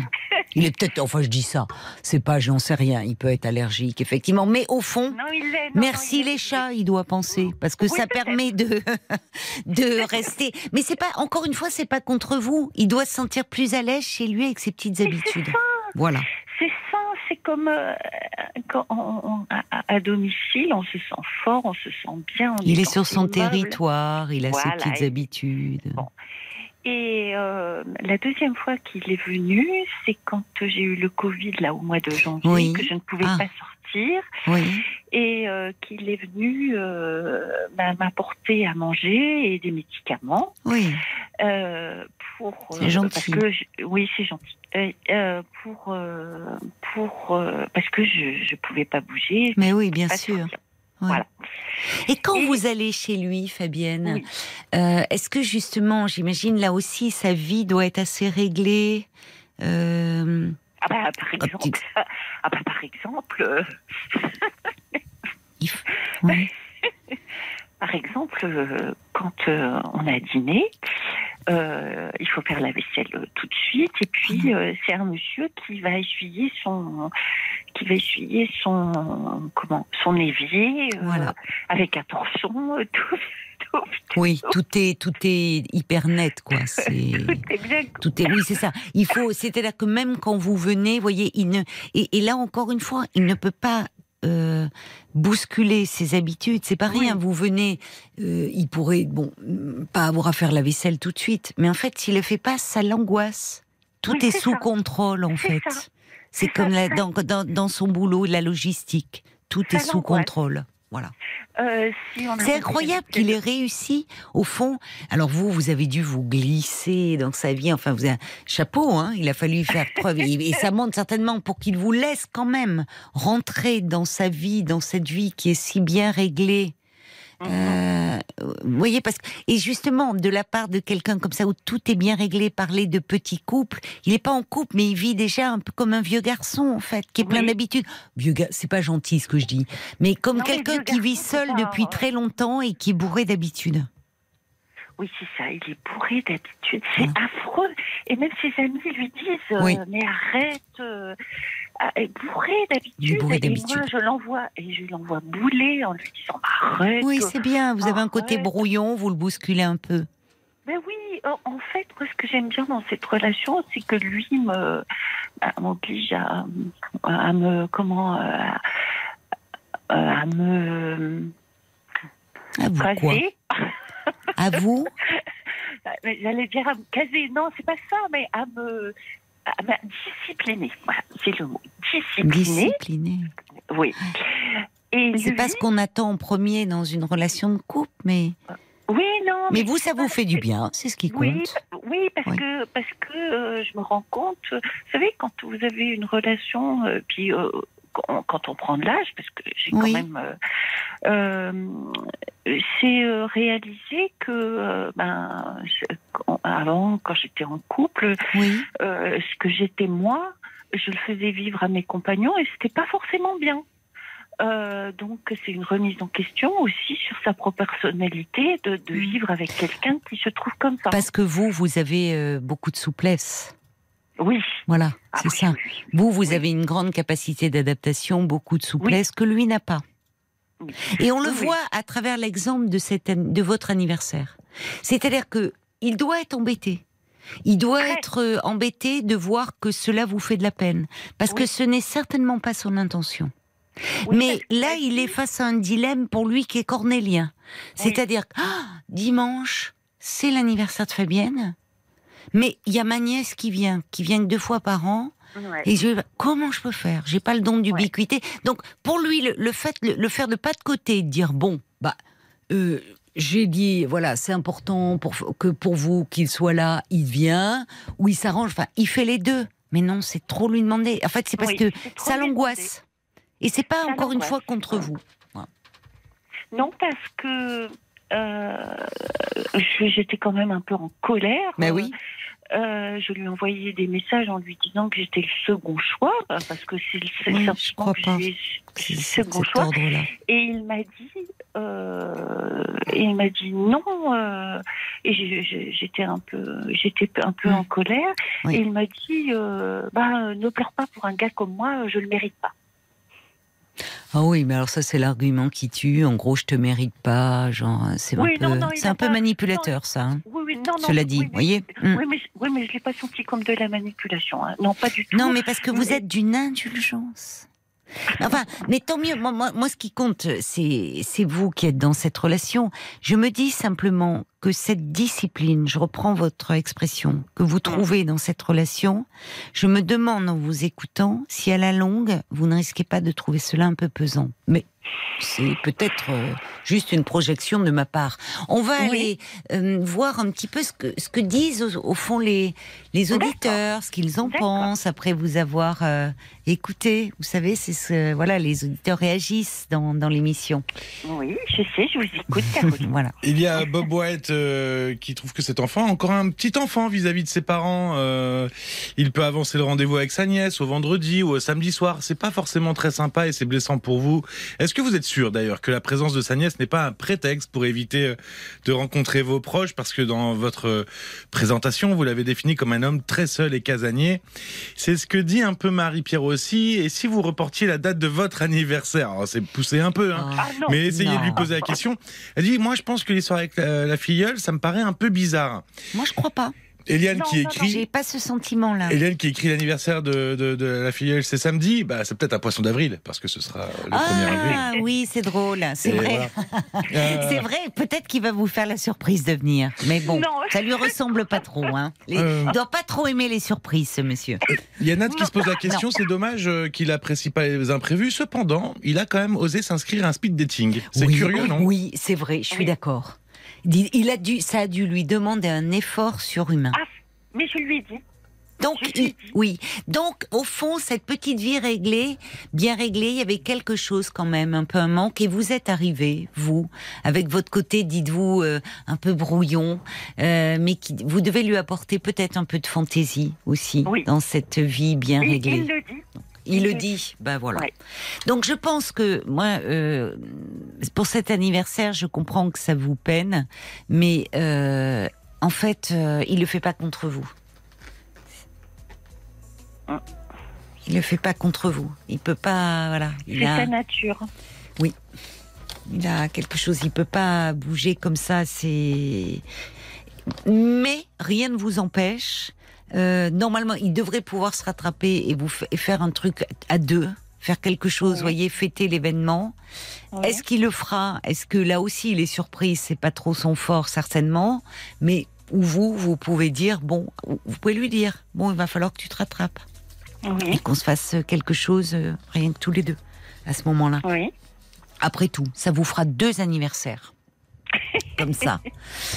Je vous embrasse, Fabienne. Les Merci anniversaires, beaucoup. ça ne se fête pas à l'avance, mais quand même passez une très belle journée, malgré Merci tout, dimanche, beaucoup. avec, euh, avec tous vos proches. Merci beaucoup, Caroline. Au Bonne revoir. soirée. Au revoir, Fabienne. Jusqu'à minuit 30. Caroline Dublanche sur RTL. Jusqu'à minuit 30. Parlons-nous. Caroline Dublanche sur RTL. 09 69 39 10 11, c'est le standard de Parlons-nous et c'est un numéro de téléphone euh, non surtaxé que je vous invite euh, à composer si vous désirez euh, me parler ou si vous souhaitez dialoguer avec un auditeur ou une auditrice dont l'histoire vous touche. Bonsoir Marie Oui, bonsoir. et bienvenue. Merci. Alors Marie, euh, je vous écoute. Vous voulez me parler d'un homme que vous avez rencontré il y a un an, je crois? C'est ça. Une mésaventure, on va dire. Une maison. Euh, du coup, Ouais, je dirais la désillusion. J'ai rencontré un homme sur un site de rencontre il y a à peu près un an. Mhm. Et puis, euh, c'était un homme d'origine africaine. C'est le premier, euh, le premier homme d'origine africaine que je rencontrais. J'ai toujours été attirée par l'Afrique et par euh, la culture africaine. D'accord. Et euh, rapidement, on est tombé dans une relation. Alors, euh, c'est maintenant avec du recul où je vois il y avait des choses pas saines ou pas normales. Mais en fait, j'ai accepté beaucoup de choses en mettant ça sur le dos de la culture. En me disant peut-être que euh, voilà là c'est différent et moi je peux pas comprendre ça. Oui, Ou comme ça, quoi, par exemple Oh, il y avait quelque chose de il y a quelque chose mais c'est assez intime. Je sais pas si Ah je bon, peux dire ça à l'antenne. C'était oui, dans Euh, votre intimité même euh, dans un rapport, voilà. Et puis euh, je me suis dit, mais c'était peut-être un problème de compréhension, peut-être un problème de communication, et euh, des choses que j'ai acceptées que j'aurais pas. Et vous n'osiez pas en parler, vous ne vous sentiez pas parce que vous avez raison. Parfois, euh, euh, la culture, elle interfère et elle pèse sur nous. Et et, et c'est vrai que, enfin, il y a et notamment dans la sexualité, il y a certaines pratiques ou dans certaines cultures, c'est, enfin, c'est très malvenu Mm, mm, ou mm. mal vécu, alors que dans d'autres, bah, donc vous avez raison, ça peut interférer de fait et ça peut créer des malentendus. Mais Ouais. ça veut dire que vous n'osiez pas, euh, si c'était au début de votre rencontre, c'est délicat, mais par la suite, au fond, essayer d'en parler avec lui, justement, de Ouais. ces Ben, différences. en fait, là, il y avait eu un différent où j'ai mis stop à la relation, donc euh, au mois de mai l'année dernière, à peu près un mois après, où j'ai dit ça, c'est pas acceptable pour moi et je, je peux pas accepter ça. D'accord. Et en fait, euh, il m'a dit OK, et puis il m'a bloqué de tous les réseaux sociaux euh, qu'on avait en commun. Et en fait, on avait fait, euh, c'est un peu anecdotique, on avait fait des tomates ensemble dans mon jardin. Il Oui. se trouve qu'au mois d'août, donc trois mois sont passés où j'ai rencontré d'autres personnes, j'ai fait ma, ma petite vie, et puis j'avais plein de tomates. Et je me suis Oui. dit, s'il y en a bien qui mérite des tomates, c'est lui, parce qu'avec ce qui m'avait aidé à bêcher le jardin, je lui ai redéposé un, enfin, je lui ai déposé un sac de tomates devant sa porte. Oui. C'est une coup, façon originale de reprendre contact. Voilà, sauf que bah, il m'a débloqué. Alors là, il était très heureux que je revienne vers lui. Oui. Et là, c'était, c'était là. Voilà. Après, je pense qu'en en acceptant, du coup, en revenant, j'ai montré que j'acceptais quelque chose qui était déjà pas acceptable. Et là, je pense que c'était la porte ouverte après un, un petit peu tout. Bon, c'est avec beaucoup de recul que je dis ça, puisque en fait, euh, je me rendais pas compte de. Moi, je me disais heureuse dans une relation euh, plutôt libre. On se disait chacun chez soi, on est bien comme ça, mais on est quand même ensemble. Mm. Je me pensais indépendante. euh, et oui, il y a eu deux, il y a eu deux disputes. Du coup, vous me demandiez sur la culture, et une fois où, où on s'est disputé, où il m'a parlé assez virileusement, c'est parce qu'on a fait les courses et il avait Oui. voulu me payer les courses et j'avais pas voulu. Oui. Parce que c'était des courses comme ça, j'avais pas envie qu'il me paye. Voulez-vous faire Et plaisir, lui, quoi, lui. Voilà, et sauf que lui, c'était, euh, il m'expliquait après que dans la culture, là-haut, si l'homme avait envie, enfin, pouvait payer, voulait payer, il fallait que la, la femme euh, se Ah oui, ne pouvez pas refuser. Voilà. D'accord. Mm. Donc moi, je m'étais dit, bon, peut-être, mais lui, il prenait toujours un besoin et de liberté. Donc moi, je lui ai dit, c'est aussi ma liberté que de vouloir me payer mes courses, en fait. Donc ça, ça avait été un petit peu, euh, un petit peu particulier pareil sur des préliminaires un jour où j'avais refusé des préliminaires et il s'était un petit peu énervé. Mais moi, ça me faisait plutôt rire en fait, parce que je m'étais dit les, les hommes français avec qui je, je suis sortie jusqu'à maintenant, Oui. jamais il y en a un, il, il m'a pris la tête pour me payer mes courses ou me faire des préliminaires que j'ai pas envie quoi. Et je Alors en même temps, ça voulait dire. Alors, si, vous n'en avez pas envie, euh, c'est vrai que du coup, euh, euh, il n'a pas, il n'avait pas à vous imposer l'un ou l'autre. Ça veut dire qu'il, euh, oui, il était apparemment soucieux de vous faire plaisir, mais bon, selon sa façon de voir les choses. Voilà. Sauf qu'en fait, c'était voilà, c'était pas respectueux. Si moi je voulais pas, je voulais pas. Mais moi, c'est- Si vous n'aviez pas envie de préliminaire et que vous vouliez aller droit au but, c'était votre droit aussi, Marie. Et il se trouve que, eh ben, c'est il y a quelques mois, je lui ai dit que j'avais des sentiments pour lui, que je l'aimais. Là, j'ai Oui. vu un petit peu un changement de comportement. Il se réjouissait vraiment, je le voyais, il avait des yeux. euh, ah bon, tu me dis, donc il était très touché que je dise que je l'aime. Oui, Il m'a dit que finalement lui il m'aimait aussi, mais qu'il n'avait pas osé me le dire jusque-là. oui. Ensuite, euh, sur toutes les petites preuves, j'ai pas dans le téléphone, mon chéri, ah bon, t'as mis ça? Ah bah dis donc, ah c'est mignon, ça c'est bien. Et je voyais qu'il se réjouissait. Je sais pas. Mais il n'en avait pas parlé, il s'était pas déclaré, lui. Non. Vous êtes déclarée la première, d'accord. Voilà. Et j'ai l'impression que moi, dès que j'ai ouvert les sentiments, Oui, il y a des choses qui ont, qui ont évolué un petit peu différemment. Il y a eu une anecdote un peu particulière un soir où je suis sortie d'un concert oui, et où il habitait près de, près de la ville en question. oui. et où je lui proposais de passer.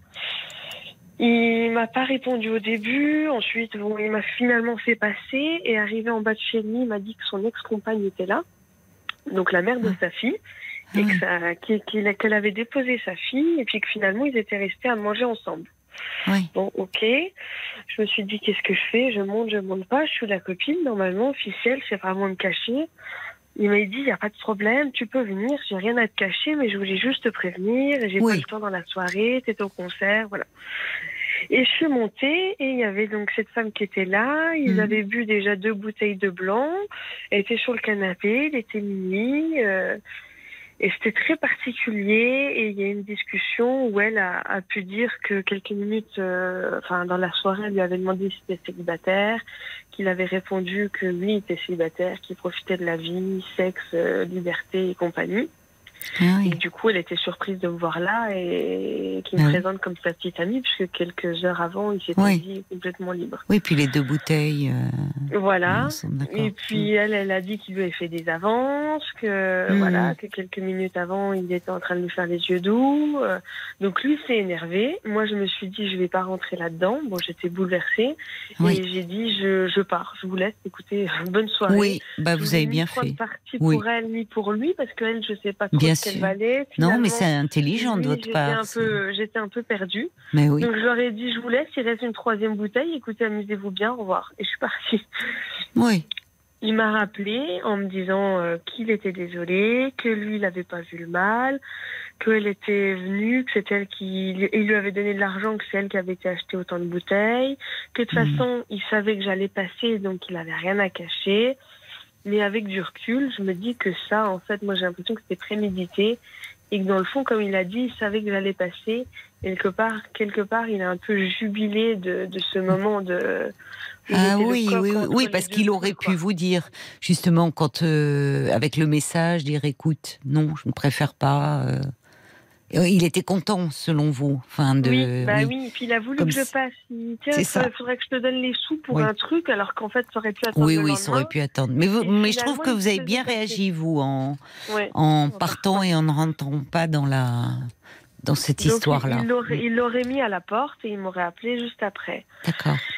Et sur le côté un peu euh, pervers manipulation, j'ai vu un peu des choses après parce que par exemple le, soir-là, il m'a appelé, j'étais sur la route, donc dès que je suis partie, Oui. j'étais en pleurs et je lui dis mais qu'est-ce que tu me fais quoi? Je comprends pas, c'est un cauchemar.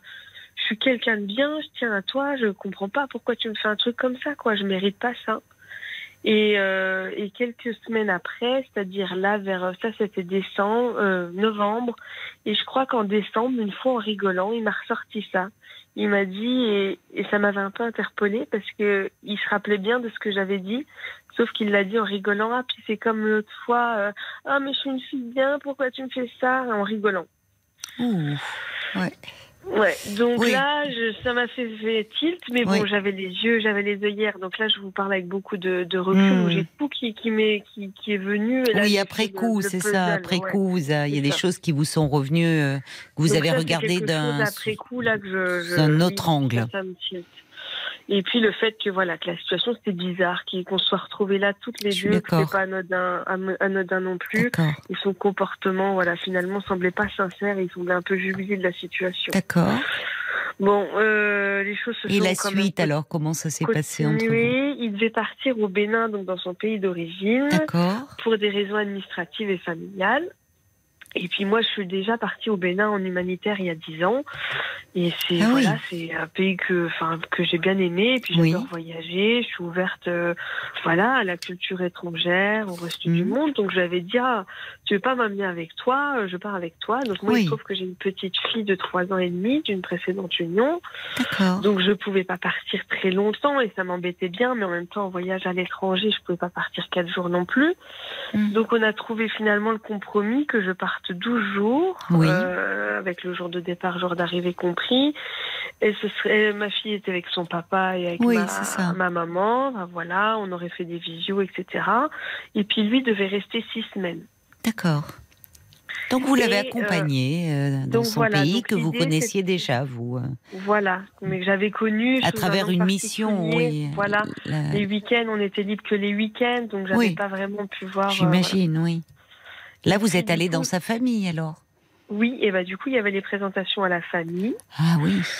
Euh, on était logés dans un appartement que lui avait loué en Airbnb. D'accord. Euh, parce qu'il m'avait dit c'est tout, je loue un truc et moi je voulais bouger un petit peu, donc euh, on avait dit bon bah même si on prend un truc, bref pas terrible, il avait une occasion, on s'était dit de toute façon on va pas rester trop dans l'appartement puisqu'on va bouger. Il était favorable à ça et puis euh, donc le premier jour c'était normalement on allait dans sa famille, présentation et puis retrouvailles parce que lui ça faisait cinq ans qu'il ne les avait pas vus. Donc le premier jour s'est bien passé, c'est le seul jour qui s'est bien passé. Le deuxième jour, on était à nouveau dans sa famille et j'ai eu le droit à une réflexion très particulière devant toute sa famille, devant l'infirmière de la famille. Oui, quel genre de Euh, réflexion On allait, on devait aller à un- une visite un peu touristique dans les marécages, dans les mangroves là. Oui. Et il a dit ah bah tu nous invites vu que t'es la française, t'es la blanche, c'est toi qui paye. Oui. D'accord. Alors que depuis le début, c'était. Oui, puis un c'était pas peu- alors euh, d'une euh, dit, enfin de l'humour un peu déplacé au second ou troisième degré, non C'était vraiment. Ouais, c'était. Bah, du coup, je trouvais ça très déplacé. euh, Oui, enfin c'est et, très stéréotypé. Voilà, et sachant que à l'inverse, Ouais. depuis le début, il disait que justement j'étais Ben, vulnérable voilà. parce que les blancs là-bas sont vus comme des riches. Et là, il me dit euh, non, oui, donc là, il me dit euh, c'est toi qui payes, euh, tu nous invites. Donc euh, je lui dis pardon Mm. et je lui dis bah alors moi je rigole, Euh, je dis non non, je dis t'es Oui. plus riche que moi, c'est toi qui vas nous inviter. Et puis c'est Voilà. tout, sauf qu'il voit bien que j'ai mal pris les choses. Oui, Il s'énerve, il s'énerve, il s'énerve, c'est lui qui s'énerve. Il me propose de prendre, de monter avec un, un chauffeur en moto plutôt que de monter avec lui, alors qu'il avait un scooter. Ah. Donc là, ça marquait bien, voilà. oui, oui, que c'était pas de l'humour, c'était vraiment. ouais, ouais. Et moi, je lui dis, bah non, je veux, je veux monter avec toi. Donc je suis quand même montée avec lui, mais j'étais, je me suis dit, mais qu'est-ce qu'il me fait, quoi Pourquoi Oui. il sort ça de sa famille comme ça? Oui, Et il me dit, je rigole. Il me dit, en fait, c'est parce que les blancs, ils sont vus comme radins ici. Donc justement, c'était pour montrer que toi, t'étais pas comme ça. Alors que tout le reste du temps, Mm. il me- c'était en contradiction totale avec tout le reste du séjour où il me Mm. disait qu'il veillait à ma sécurité parce que justement les blancs étaient vus comme riches. Et là, à ce moment-là, Oui, mais c'est bizarre, vous êtes dans un registre intime, il vous présente à sa famille, et là, il met bien en avant la différence, blanc, les Je- blancs, vous êtes du côté des Ouais. blancs. Non, Ouais. mais enfin, c'est. C'est pénible, enfin, c'est déplacé, je trouve. Enfin, pour Bah vous, je comprends que ça a dû être pénible moi, à je vivre. me suis sentie Oui. blessée. C'est Oui. lui qui en plus a réussi à ça. s'énerver. Et même pas, il s'est excusé en disant, je suis désolée si j'ai pu Comme si vous euh. étiez, au fond, l'étrangère, quand même. Il Ouais, voit à c'est travers ça. Enfin, Et moi, je lui avais demandé avant de partir d'apprendre un peu la, la langue maternelle, quelques mots au moins. Il n'a pas voulu m'apprendre. Bon, c'est vrai que moi, j'ai pas pris l'initiative d'apprendre quelques mots. Mais là où il parlait tout le temps, tout le temps, tout le temps de sa langue maternelle, là, et je- quand je demandais à traduire, c'était quoi? Bah, Je lui disais, bah, explique-moi ce qui se passe, qu'est-ce que vous dites globalement, enfin, vous parlez de quoi, euh, que je sache un peu le, les thématiques, quoi. Donc j'étais toujours en train de, de quémander euh, voilà ce qu'il se disait. On est allé euh, dans cette fameuse partie avec son frère Oui. et sa sœur. Oui. Et puis bah moi j'ai dit je, je paye à, je paye à boire mais j'avais pas assez de sous. On n'avait pas prévu de faire sortie là cette sortie là. Donc je lui ai dit est-ce que tu veux bien m'avancer? Mais voilà c'est moi qui qui, qui, qui- je te rembourserai et c'est moi qui, qui vous invite quoi. Et euh, ok, d'accord, donc devant le frère et la sœur. Et le soir, on est rentré. Bon, on a fait une balade en bateau. Il a fait que de parler avec le, le, le guide de projet euh, farfelu touristique. Il allait faire un projet de jet ski là, alors qu'en France, il n'a pas d'argent. Enfin, des trucs où je me suis dit, mais. ça Oui, donc rien, lui, il se présentait sous ce jour-là, au fond. Je reviens de. France, j'ai réussi. euh, D'accord, il était un Bah peu en, oui, en bon, ouais, représentation, voilà. quoi. Non, Voilà, c'est ça. Mais moi, je me disais à quoi il joue. Oui, quoi. Vous connaissiez, il pouvait euh. pas, il vous duper, d'accord. bon. Voilà. Bon, voilà. Et puis, euh, on rentre le soir. Et puis, euh, du coup, je lui rends l'argent que je lui, je lui dois. Et puis, euh, je sais plus ce qui s'est passé pour que je dise ça, mais j'ai dit, t'arrives un peu dans ta famille comme un seigneur. Et moi, ma façon de, de dire, c'était, voilà, oui, tu viens de Oui, oui. France, c'est t'es ça. habillée à l'européenne, en plus t'arrives avec une européenne, tu enfin voilà, et du coup dans ce que tu dégages, euh, et Mm. là du coup il s'est mis très en colère en disant euh, tu insultes ma famille, tu es en train de dire qu'il me qu'il me traite bien parce Mais que j'ai de l'argent. Mais pas du tout, c'est- il c'est comprend pas ma, ma pas- formulation. oui. Voilà, c'est pas ça. vous, vous vous trouviez face à quelqu'un de différent, enfin qui, qui Ouais, joue un voilà. peu un personnage, et c'est c'est là-dessus que vous l'interpelliez, et là ça devient tu insultes ma famille. Bon, Voilà, et Ouais. donc euh, voilà, je comprenais rien, j'insultais sa famille. Au final, euh, euh, l'argent, donc je le rends, l'argent que j'avais dit que je, je payerais. Il me dit j'en veux pas ton argent, je vais, le, je vais le brûler, je vais le déchirer. Oh. Donc c'était assez violent. Oui. Au final, il a eu trois copains qui sont venus le soir où moi je suis restée dans la chambre déjà toute seule. Il a bu un coup de trois copains. Le, le- le soir Ben, même, il le dit je leur- euh, Ouais, je leur ai donné, je leur ai donné ces 15 000, ces 15 000 francs CFA, bon, ça fait 20 euros. Je leur ai donné 5 000 chacun. Bon. Ok, d'accord. Euh, voilà, et il y a eu un autre jour le lendemain, on devait aller au marché, il y a un de ses cousins qui devait passer, et finalement ils sont arrivés à quatre cousins, mais des cousins éloignés que finalement c'est même pas des cousins. Euh, Il y en avait un sur les quatre qui était pas du tout respectueux. Il, il mettait ses mégots par terre sur le tapis, ses allumettes par terre aussi. Mm. Ça buvait de l'alcool. Moi, j'étais dans la chambre, j'attendais, j'attendais, j'attendais. On devait aller au marché, ok. Euh, c'est la oui, le séjour la qui famille. vire un peu au cauchemar. hein. Ouais. Alors ça, par contre, du Oui. coup, après, il m'a dit, mes cousins vont rester, puis nous, on va au marché. Et je dis, bah, pourquoi tes cousins, ils resteraient ici? Enfin, on n'avait pas prévu de façon de les inviter, de passer la journée avec eux. Là, là, c'est fini. Vous avez bu un coup, le bar est vide. Euh, chacun rentre chez soi. Nous, Mais alors vous en étiez à combien là de six jours? Parce que sur un séjour de Là, 12 c'est- jours. C'est trois. Non, bah du coup, Oh ça là là, c'était bon, on va pas faire les jour. 12 jours. Comment ça s'est Non, passé? Enfin, qu'est-ce que visiblement euh, Bah, vous. pour finir, vous- pour vous tombez finir, là, il a sur, dit que euh, j'avais mis ses cousins à la, à la porte. Donc Oui. j'avais manqué de respect parce que j'ai pas voulu qu'ils restent chez nous quand on était absent. Parce que j'avais toutes mes affaires et que je me sentais pas en sécurité, en fait. Et puis pour finir, ce qui a clashé le sixième jour, Oui. c'est qu'on est rentré, on avait passé une nuit à Grand Popo dans un hôtel.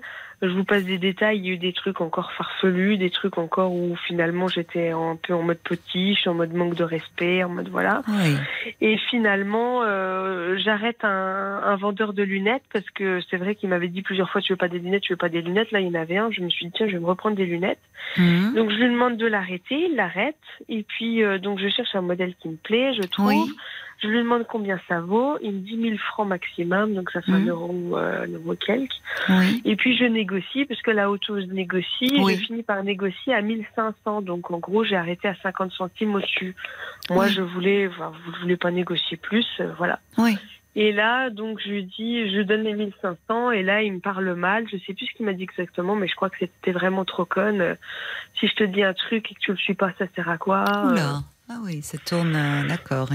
Donc là, je lui dis, mais attends, Oui. euh, je vois pas ce que j'ai fait montre notre si visage là, oui, avec Ouais, vous. hein. si j'ai envie de lui donner euh, 50 centimes de plus, je peux Exactement. lui donner 50 centimes de plus. quoi. Oui. Et Oui. quand je vois lui qui qui qui comment qui dépensait son argent, enfin qui Bah, donnait dans l'alcool, dans, dans tout.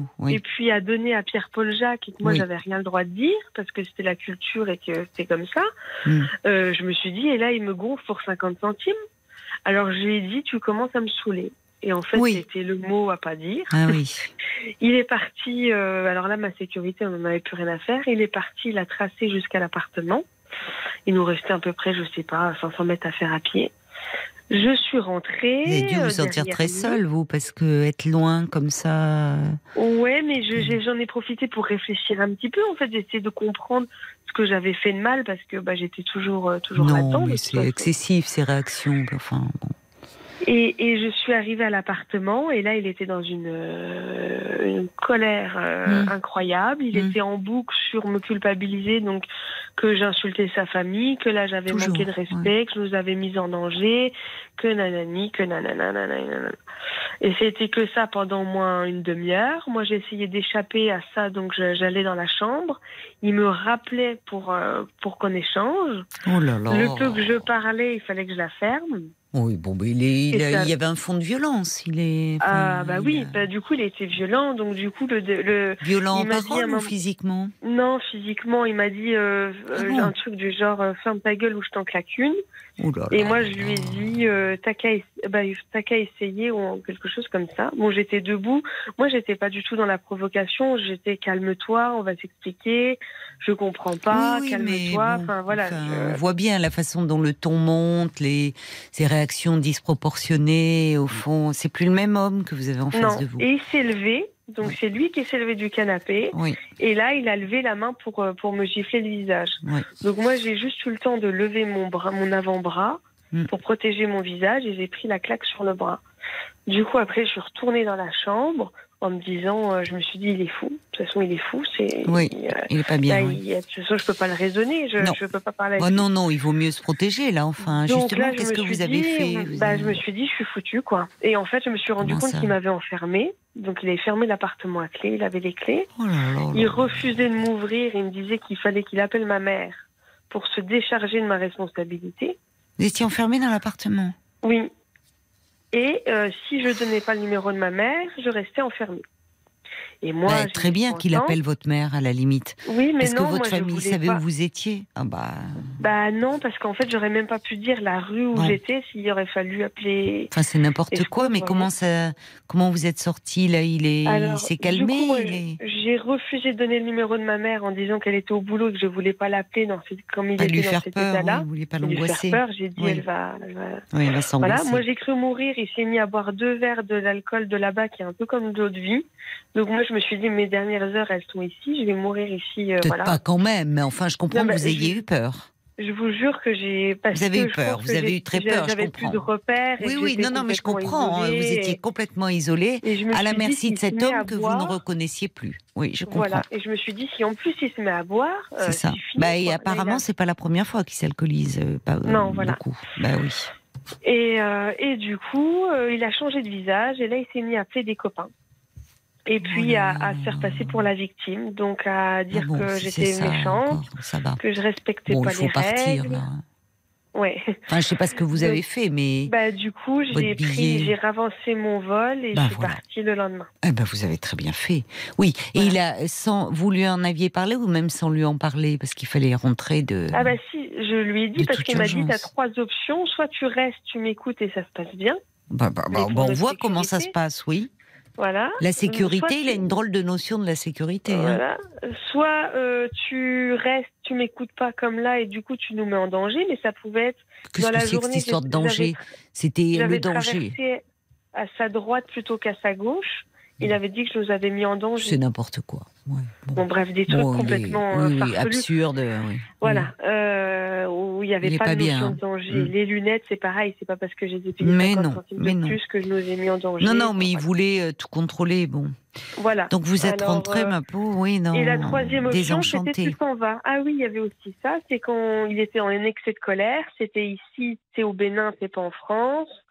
Euh, t'es qu'une merde. euh, moi, je vais appeler le consulat, je vais te faire expulser, tu vas virer. Je connais un commissaire, tu vas dégager. Donc, sauf que quand il m'a frappé, Bon, il fallait, il moi, fallait je lui ai prendre. dit, euh, oui. je veux de toute façon, euh, je veux Oui. partir, donc expulse, fais-moi expulser puisque je veux plus rester ici. Mais non, mais non, il fallait. Voilà, vous êtes rentré, donc vous avez pris. vous êtes rentré en France. il vous a laissé partir. C'était il y a combien de temps ça? C'était il y a un mois. C'était il y a un mois. D'accord, oui, c'est encore très, très frais. Euh, moi, du coup, j'ai réussi à cheminer, à comprendre tout ce qui s'était passé, tout ce qui était joué, tout ce qu'il y avait eu pendant des mois que je m'étais pas. C'est ça. compte, Vous fait. voyez finalement avec le euh, recul. y euh, avoir ben oui, moi, bien etc., sûr. et dans le comportement que j'avais Oui. pas vu du tout. Mais oui, Euh, surtout d'indépendance affective qu'il avait réussi un peu à mettre en place. Me de l'emprise, oui, Ouais. oui, oui. D'accord. Et alors aujourd'hui, euh, vous n'avez plus de nouvelles de cet homme Alors, depuis 15 jours, j'ai plus de nouvelles. Donc, je l'ai bloqué de tous les réseaux et toutes les. Oui. Voilà. Très bien. Il a fini par me dire dans un message, euh, des messages très méchants où je lui faisais pitié, que de toute façon, euh, il m'avait jamais aimé, que de toute façon, à chaque fois, c'était moi qui lui revenais. euh, Faut pas je- répondre hein, à ça. hein. ouais. Vous avez Je l'ai répondu remercié. Je lui ai Non. dit de, je l'ai remercié de m'avoir montré son vrai visage. Voilà, bah, que- très bien. voilà, vous vous, voilà. en tenez à ça. Vous vous en Et tenez puis, à ça. Comment vous vous sentez, vous, aujourd'hui Pour Bah, conclure, ça va mieux, même comment... si chez moi, je me sens un peu en insécurité, parce que Ah oui, J'habite un petit immeuble, je suis toujours en train de me retourner sur mon palier Oui, parce qu'il y a un petit recoin. Je suis toujours en train de vérifier que ma porte est bien fermée. il a proféré des menaces, il a dit qu'il Non. il n'est pas censé dit être rentré encore. Si. Si, si, il est rentré. Il est rentré. On s'est revu une fois. Ah, vous vous êtes revus euh, ah bon voilà, j'ai été accompagnée de ma maman euh, qui était dans l'immeuble, le temps qu'on fasse la transaction des affaires respectives. Ah oui, je comprends, voilà. pour récupérer. Et comment Voilà. il était en présence de votre mère? Et ben, elle, elle, elle est, elle est pas rentrée dans l'appartement, mais il savait qu'elle était là. Il Oui. a été euh, comme il a été par message, c'est-à-dire sur trois phases, soit amour, soit euh, tentative de, hum, comment on dit, euh, culpabilité, soit haine. Donc il a pu me dire deux fois dégage, prends tes affaires, et puis euh, plusieurs fois je t'aime et je j'ai jamais aimé quelqu'un Bon, comme toi. Enfin, c'était en boucle, Ouais. euh, c'était en boucle. Et alors là, euh, depuis, il ne s'est pas manifesté, il ne cherche pas à vous Depuis joindre. 15 jours, vous ne l'avez pas vu devant votre immeuble. Non, non, non. On habite à 25 minutes l'un de l'autre, donc ça c'est plutôt bien. Oui, puis c'est plutôt me- rassurant qu'ils ne soient pas venus là depuis. Enfin, Oui, Bah, je pense Et s'il venait, chose, euh, enfin, ou si que- vous le voyez ou si vous menacez, à ce moment-là, bah, vous le signalez, vous déposez plainte. Mais Ouais. bon, on n'en est Mais pas là moi- visiblement. Non, moi mes, mes petits doutes là, c'était est-ce que je pose une main courante pour ce qui s'est passé quand même, pour qu'il y ait une trace de ça, parce que sinon X mois. Moi, il m'avait déjà dit qu'il était, qu'il avait de la, enfin, quand il se vengeait, il était très patient, ça pouvait prendre des années. Moi, j'avais mis ça un peu sur le côté euh, sagesse. Ah euh, oui, je comprends que ça vous revienne et que ça vous. Sauf qu'en fait, je me dis que je Préoccupe. suis pas à l'abri. Vous pouvez déposer une main courante pour qu'il y ait une trace. Hum, Et comme ça, si jamais euh, il cherchait à vous, enfin, euh, qu'il se montrait pas menaçant, mais enfin, ou qu'il cherche, Oui, vous pourriez à ce moment-là déposer une plainte. Il y aurait une trace. Mais euh, et une plainte, sinon je me dis j'ai peur que j'ai peur après des représailles, j'ai peur après Mais que ce non, mais soit- non. Visiblement, vous n'en êtes pas là. Vous, vous, vous êtes euh, peut-être que je comprends. Vous avez eu très peur. Vous étiez en plus, euh, vous n'aviez aucun repère. Euh, dans un pays euh, que vous ne connaissiez Mhm. pas. Donc c'est évidemment très insécurisant et d'autant plus que vous avez vu euh, un homme euh, qui a présenté un autre visage. Donc tout ça est profondément déstabilisant. Ça fait seulement un mois, c'est normal hein, que vous soyez secoué. Ouais. Ce qui est plutôt quand même rassurant, c'est que au fond, et c'est là où il faut pas maintenir de lien, parce que enfin, Ouais. il faut plus lui répondre maintenant, Ah bah non non. parce que même votre propos, enfin, on ne sait pas comment ça peut être interprété, Mm. c'est qu'il n'est pas cherché à vous relancer depuis, Mm. que vous l'avez pas revu, enfin, voyez, Non, non. donc. Entre-temps, euh, lui, de son côté, euh, a pu, euh, a pu s'apaiser aussi. Hein. Oui bah le lendemain qu'il est rentré, il était déjà sur un site de rencontre, Bon, donc euh, vous pour, voyez, euh, bah, tant mieux pour vous. voilà.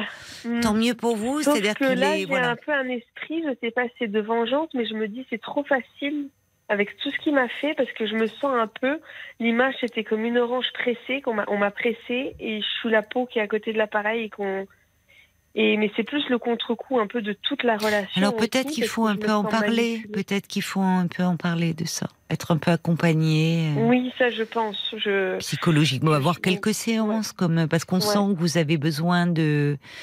Vous avez été euh, assez traumatisé, que vous donnez beaucoup de, vous avez besoin en donnant beaucoup de détails sur la Mm, situation. À ce moment-là, voyez quelqu'un. Parce que, Ouais. voyez, Mais quelques séances pour en parler et pour euh, un peu Oui, sortir puis de pour cela. comprendre pourquoi j'étais dans une relation comme ça, finalement, pourquoi j'ai accepté des choses qui ne sont pas acceptables. Ben, vous le dites très bien en même temps, parce que euh, d'abord, euh, vous êtes tombée assez rapidement amoureuse de cet homme aussi. Euh, mais quand on est amoureux, quand on est amoureuse, souvent, ben, on a des œillères, on voit plus, enfin, on interprète. Et le fait qu'il soit d'une d'une autre culture, vous avez mis cela sur le fait de différences culturelles. Hum, Donc, au fond, en disant peut-être que ma perception des choses n'est pas la sienne, ce qui aurait pu être le cas. Mais la violence reste de la violence, quelles que soient les cultures. Et elle existe malheureusement sous toutes les latitudes. Voilà, en fait. Mais bon, vous étiez amoureuse et il y a tout ça qui entre en ligne de compte. Donc, si vous avez l'impression que ça revient en boucle, que vous êtes dans la rumination, allez peut-être demander à votre médecin traitant, enfin, voyez quelqu'un, quelques séances pour vous apaiser, poser tout ça ouais. voyez, pour euh, vous sentir un peu mieux. Parce que la vengeance, non, vous n'allez pas rentrer là-dedans. C'est maintenir un lien avec lui, Marie. Donc il faut couper le lien et faut un peu parler de ce que vous avez vécu. Vous pouvez le faire peut-être que d'être entouré, votre maman était auprès de vous, d'en parler à des amis et ça va, ça va suffire. Si vous sentez que c'est encore très présent et que il y a quelque chose de très envahissant, à ce moment-là, voyez un professionnel. Mais bon, Mm. ça fait qu'un mois après et peut-être que le fait d'en parler à vos proches, ça sera suffisant. Bon courage, Marie. Ah, ok. Bonne soirée, merci. Bonne soirée, au revoir. Jusqu'à minuit 30, Caroline Dublanche sur RTL. parlons. Jusqu'à minuit 30, Parlons-nous. Caroline Dublanche sur RTL.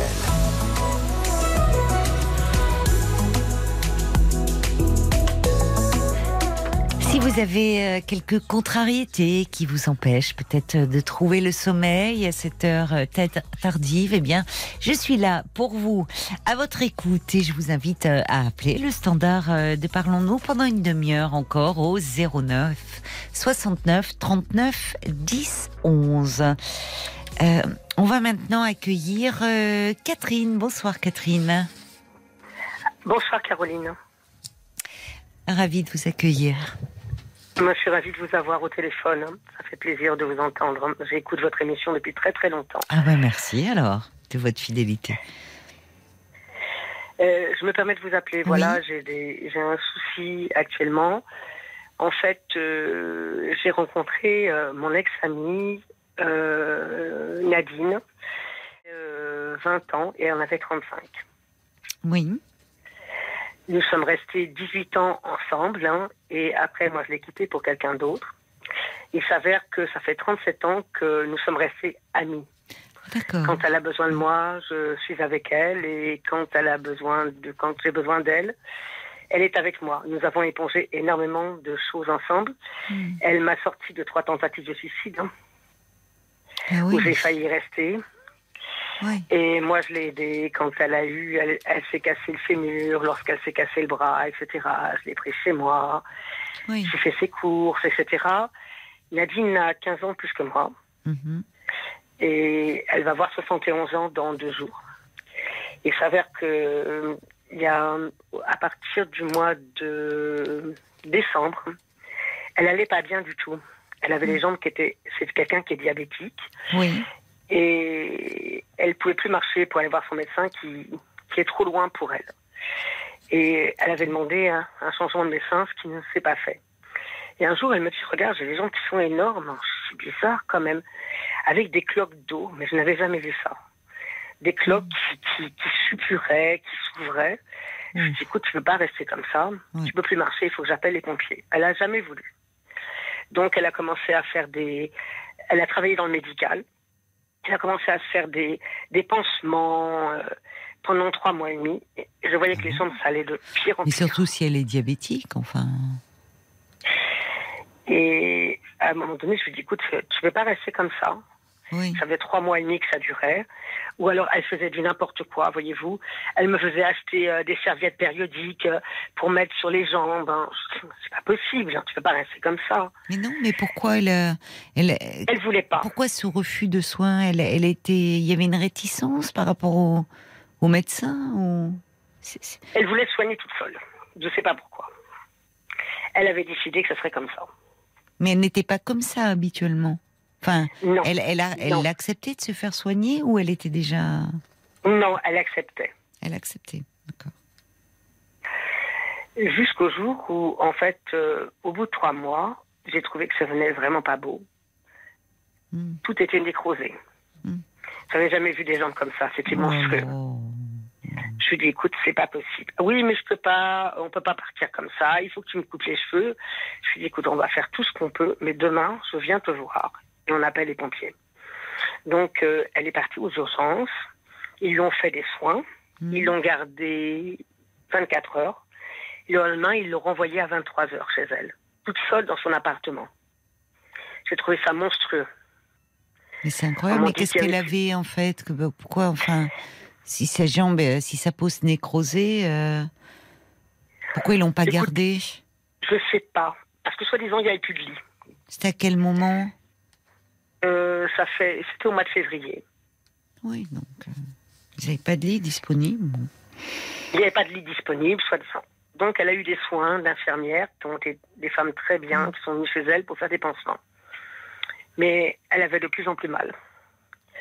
Jusqu'au mois de mars, où elle a fait un délire pas possible, hein, où elle m'a appelé, elle était absolument plus cohérente, Ah bon? Où en fait, euh, elle ne savait plus où est-ce qu'elle était, et j'ai retrouvé l'appartement dans un état lamentable. Ah, mais ça explique peut-être alors qu'elle. cette douleur où elle prenait énormément de médicaments. Du Ah. tramadol. Ah oui, d'accord. Donc, euh, d'accord. ouais. Sans rien manger. Mais qui lui a- prescrit? Écoutez, son ancien médecin lui prescrivait énormément de médicaments. Donc, elle en avait en réserve? Elle en avait un peu en réserve. D'accord. Et donc, elle ne mangeait pas. Elle Oui. prenait des tonnes de médicaments. Et un soir, elle m'a appelé, elle était complètement délirante au mois de mars, Hmm. où j'ai dû appeler des pompiers. Donc, Oui, ils l'ont emmenée. oui. aux urgences. hein. Et actuellement, ils ont fait plein de. Ils ont soigné les jambes, évidemment. Oui. Ils ont enlevé tout ce qui était nécrosé. euh, elle a horriblement mal. Elle est sous morphine. Et ils ont fait énormément d'examens. Ils sont aperçus, en fait, qu'elle avait un cancer au niveau du poumon. Ah Et j'ai appris hier qu'il y avait des métastases partout. Ah oui, d'accord. Et en fait, euh, elle me l'a pas dit, mais mon, son frère m'a dit qu'en fait, il restait entre trois mois et six mois. Mm. Et je vous appelais Caroline pour savoir comment je peux, je pourrais l'accompagner le mieux possible en gardant le moral pour que elle puisse encore espérer que les choses vont encore aller bien.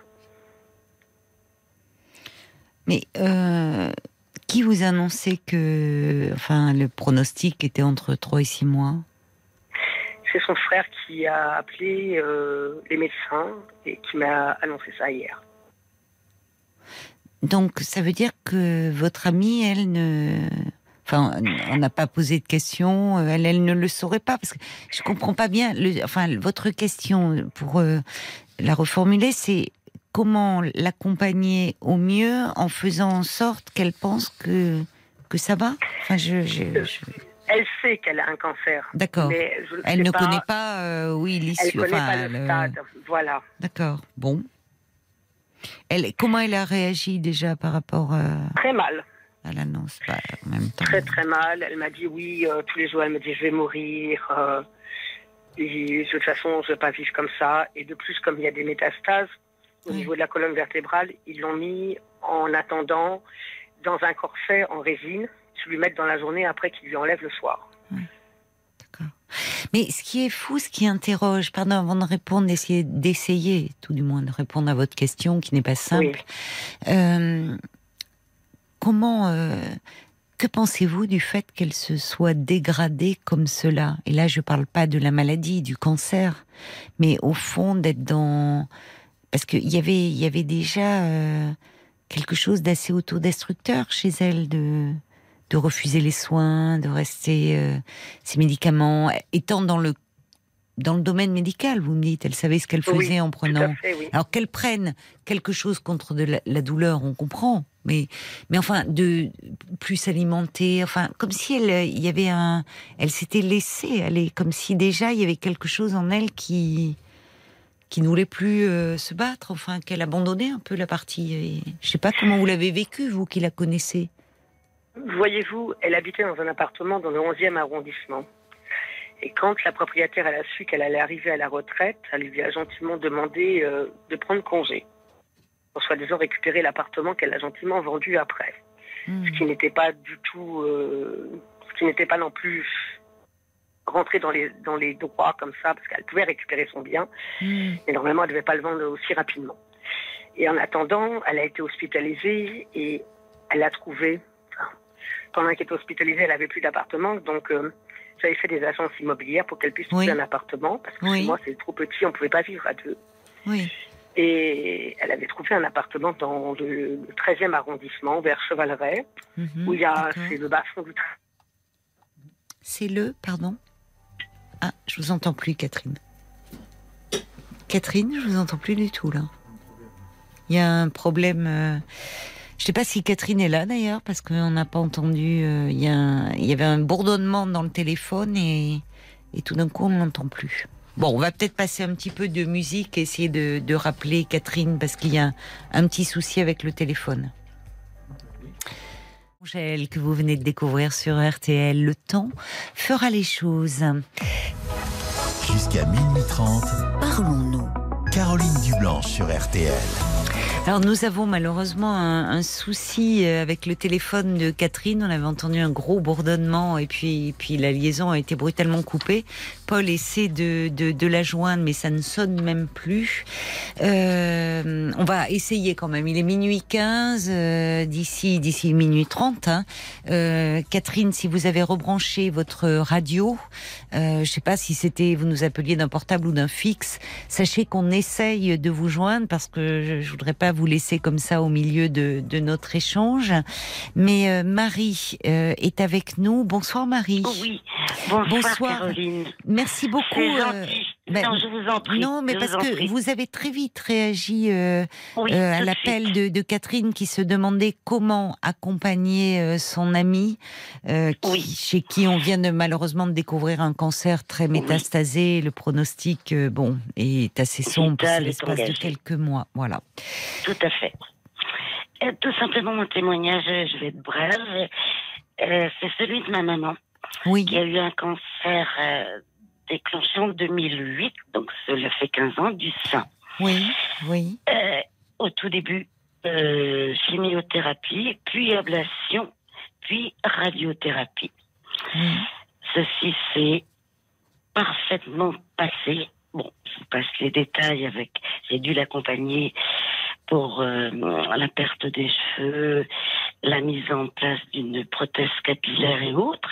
Oui. Bon, nous arrivons 2008, 2009, 2012. La vie s'est continuée paisiblement avec sa famille. Mais vraiment paisiblement, et elle a continué à vivre. Oui. 2015, métastase. Oh. Métastase au niveau du poumon, puis cerveau, puis autres. J'ai accompagné ma maman euh, et euh, j'ai pris des disponibilités auprès de, auprès de ma direction, pardon. Et je, je- le premier hum, on- oncologue que nous avons vu ensemble Oui. Oui. nous a dit bon, là, pronostic vital engagé. Ouais. Euh, il me l'a dit à moi. Je dis maman est capable de l'entendre. Elle l'a entendu. Elle a demandé combien de temps. Oh là là. Le- L'oncologue, elle a oui, elle a demandé. Ben oui, je vais être brève qui- parce que je sais que vous avez beaucoup d'auditeurs Non, et d'autres. Et elle a demandé devant moi. Je trouvais que c'était très délicat. L'oncologue a dit deux ans. Je savais, je sentais que non, ce ne serait pas deux ans. Effectivement, ça a été six mois. Oh. Les six mois, c'était une récidive, hein, je vous le rappelle, Mais oui, mais oui, mais oui, malheureusement, c'est ça. Elle a eu. Et euh, je, je suis juriste de formation, donc les lois, la loi Leonetti est une loi qui est très bien faite dès l'instant où elle est appliquée. Et elle est appliquée dans certaines régions. Et avec certains, Vous vous pouvez rappeler, enfin, en, en quelques mots, hein, parce que, mais comme vous la êtes loi juriste, Leonetti, c'est... euh, oui, pardon, excusez-moi, tout le monde ne le connaît pas. C'est une loi... Alors, ça ne s'appelle pas de l'anesthésie, c'est une loi qui existe en France depuis très longtemps, qui autorise les professionnels de santé, il, il y a des conditions, Hmm. à euh, mettre en place une solution létale et durable. C'est-à-dire que une, une- c'est tout simplement un vaccin, enfin, c'est pas un vaccin, je ne connais pas le terme, mais une injection qui permet aux patients de s'endormir et qui part paisiblement. Oui, qui les plonge dans un état de sédation. euh, Tout à fait. Oui. C'est. Et, voilà. Par contre, il faut que le patient, lorsqu'il demande l'application de cette loi, soit parfaitement conscient, ce qui était le cas de ma maman. Hmm, hmm. Aucune obligation de l'écrire. Ma maman, lorsqu'elle. Donc, euh, j'arrive en 2015, on lui donne six mois, elle est partie euh, trois mois après. Ça s'est très vite dégradé.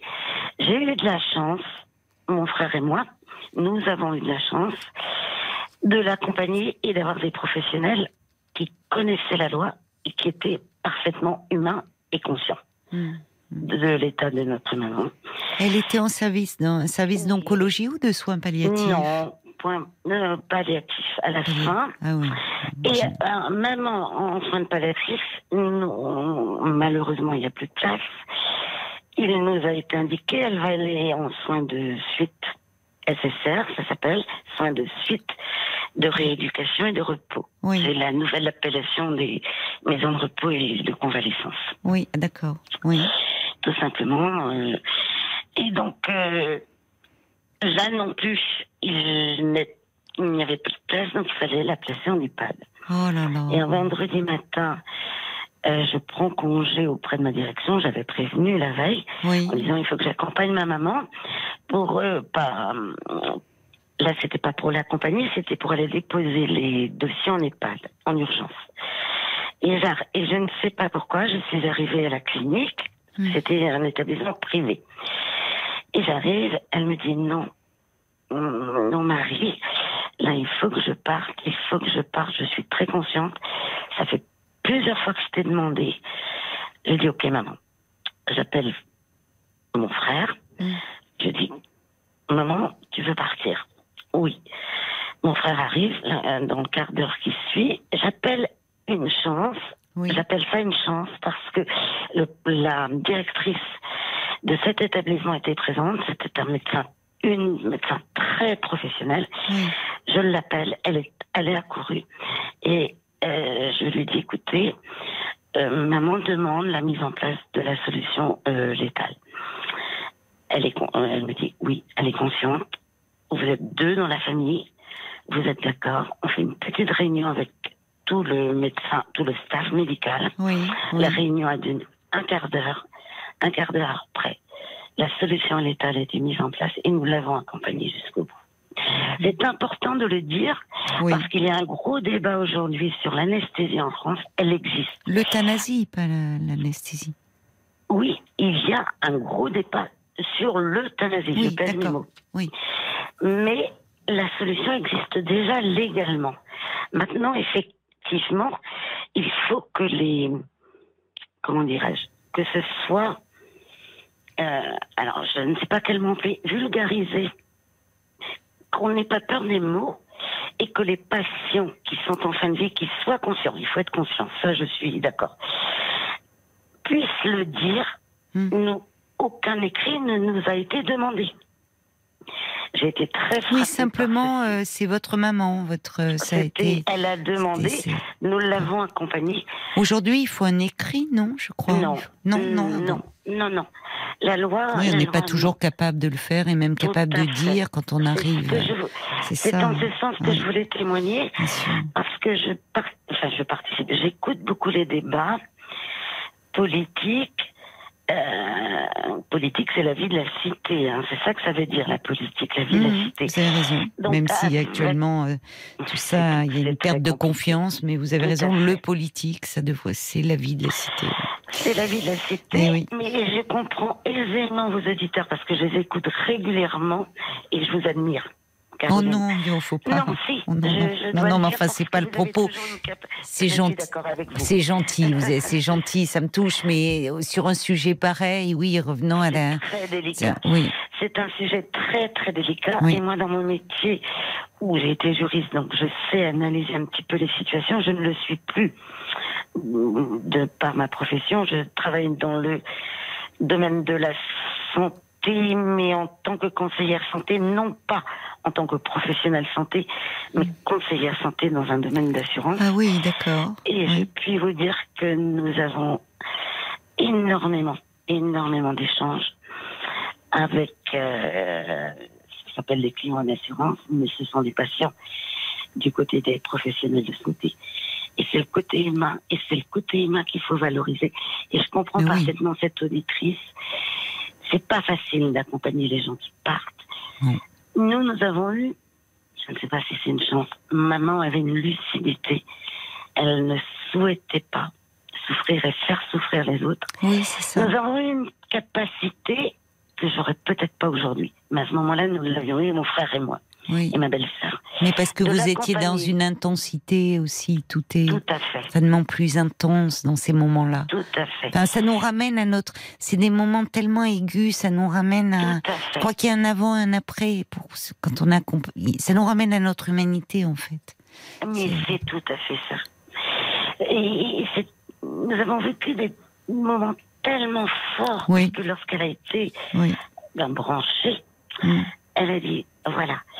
Et donc moi j'ai dû partir. Et mon frère m'a dit euh, je parle comme voilà. Il est-ce que tu as pensé à cette tenue mortuaire Oui, j'y ai pensé. Je, je suis descendue en ville. Je savais ce qu'elle voulait, j'ai acheté. Elle était encore lucide. Je ne voulais pas la lui montrer. Je ne voulais pas mettre euh, cette tenue chez moi parce que Oui. dans la précipitation, j'avais peur de l'oublier. Parfois la personne le choisit, donc ça c'est différent. Mais là, je comprends. Oui. Et je suis remontée à la clinique. Oui. J'ai voulu la cacher. Elle savait que je revenais avec cette tenue. Elle m'a dit montre-moi. Ouf. Je lui ai montré. Ce- les mots qu'elle a employés, ce sont ceux-ci. Mieux, ce n'était pas possible. Oui. Mais je comprends dans un, enfin, vous parlez de chance d'avoir eu à ce moment-là quelqu'un, Oui. la directrice, parce que c'est vrai que euh, dans un EHPAD, c'est pas une personne atteinte en plus d'un cancer en phase terminale, c'est pas la structure la plus adaptée, donc euh, vraiment pas. Euh, alors, je pense, je vous, je vous remercie euh, déjà Oh, beaucoup, Marie, d'avoir euh, appelé pour partager euh, cette, euh, ce moment si, si intime que vous avez euh, vécu euh, avec, euh, avec votre maman. Je pense que la, la, on a, on a malheureusement pas réussi à joindre euh, Catherine, mais Oui, si elle écoute la, la radio, enfin, J'ai coupé pour euh, vous écouter, donc je l'invite, je l'invite à, à, à nous rappeler. Je pense Bien que sûr. Là, euh, effectivement, pour le moment, Catherine, c'était un peu comment euh, traverser ces mois-là. Peut-être son- un peu vite. J'ai traversé les Bah, C'est-à-dire que vous avez, ça, oui, c'est sûr. c'est-à-dire que vous avez parlé de, de la de l'accompagnement, mais c'est un véritable sujet euh, qui nous concerne tous. Euh, sur sur la fin de vie, c'est vrai qu'il y a des fins de vie qui sont qui sont encore aujourd'hui euh, terribles. tragiques enfin ou vraiment tragiques et, euh, c'est important d'y réfléchir enfin parce que que ça soit pour nos proches, pour nous-mêmes, euh, ce sont des questions qu'on ne peut pas qu'on ne peut pas occulter. Vous avez raison. Oui. Et c'est. Alors, euh, je vais terminer sur une note positive parce que ça fait. Je vous remercie. C'était en 2015, donc ça va faire huit ans maintenant. Euh, C'est un. euh, J'en retire. Je suis contente d'avoir accompagné ma maman de la façon dont elle voulait. Oui, je comprends. Et.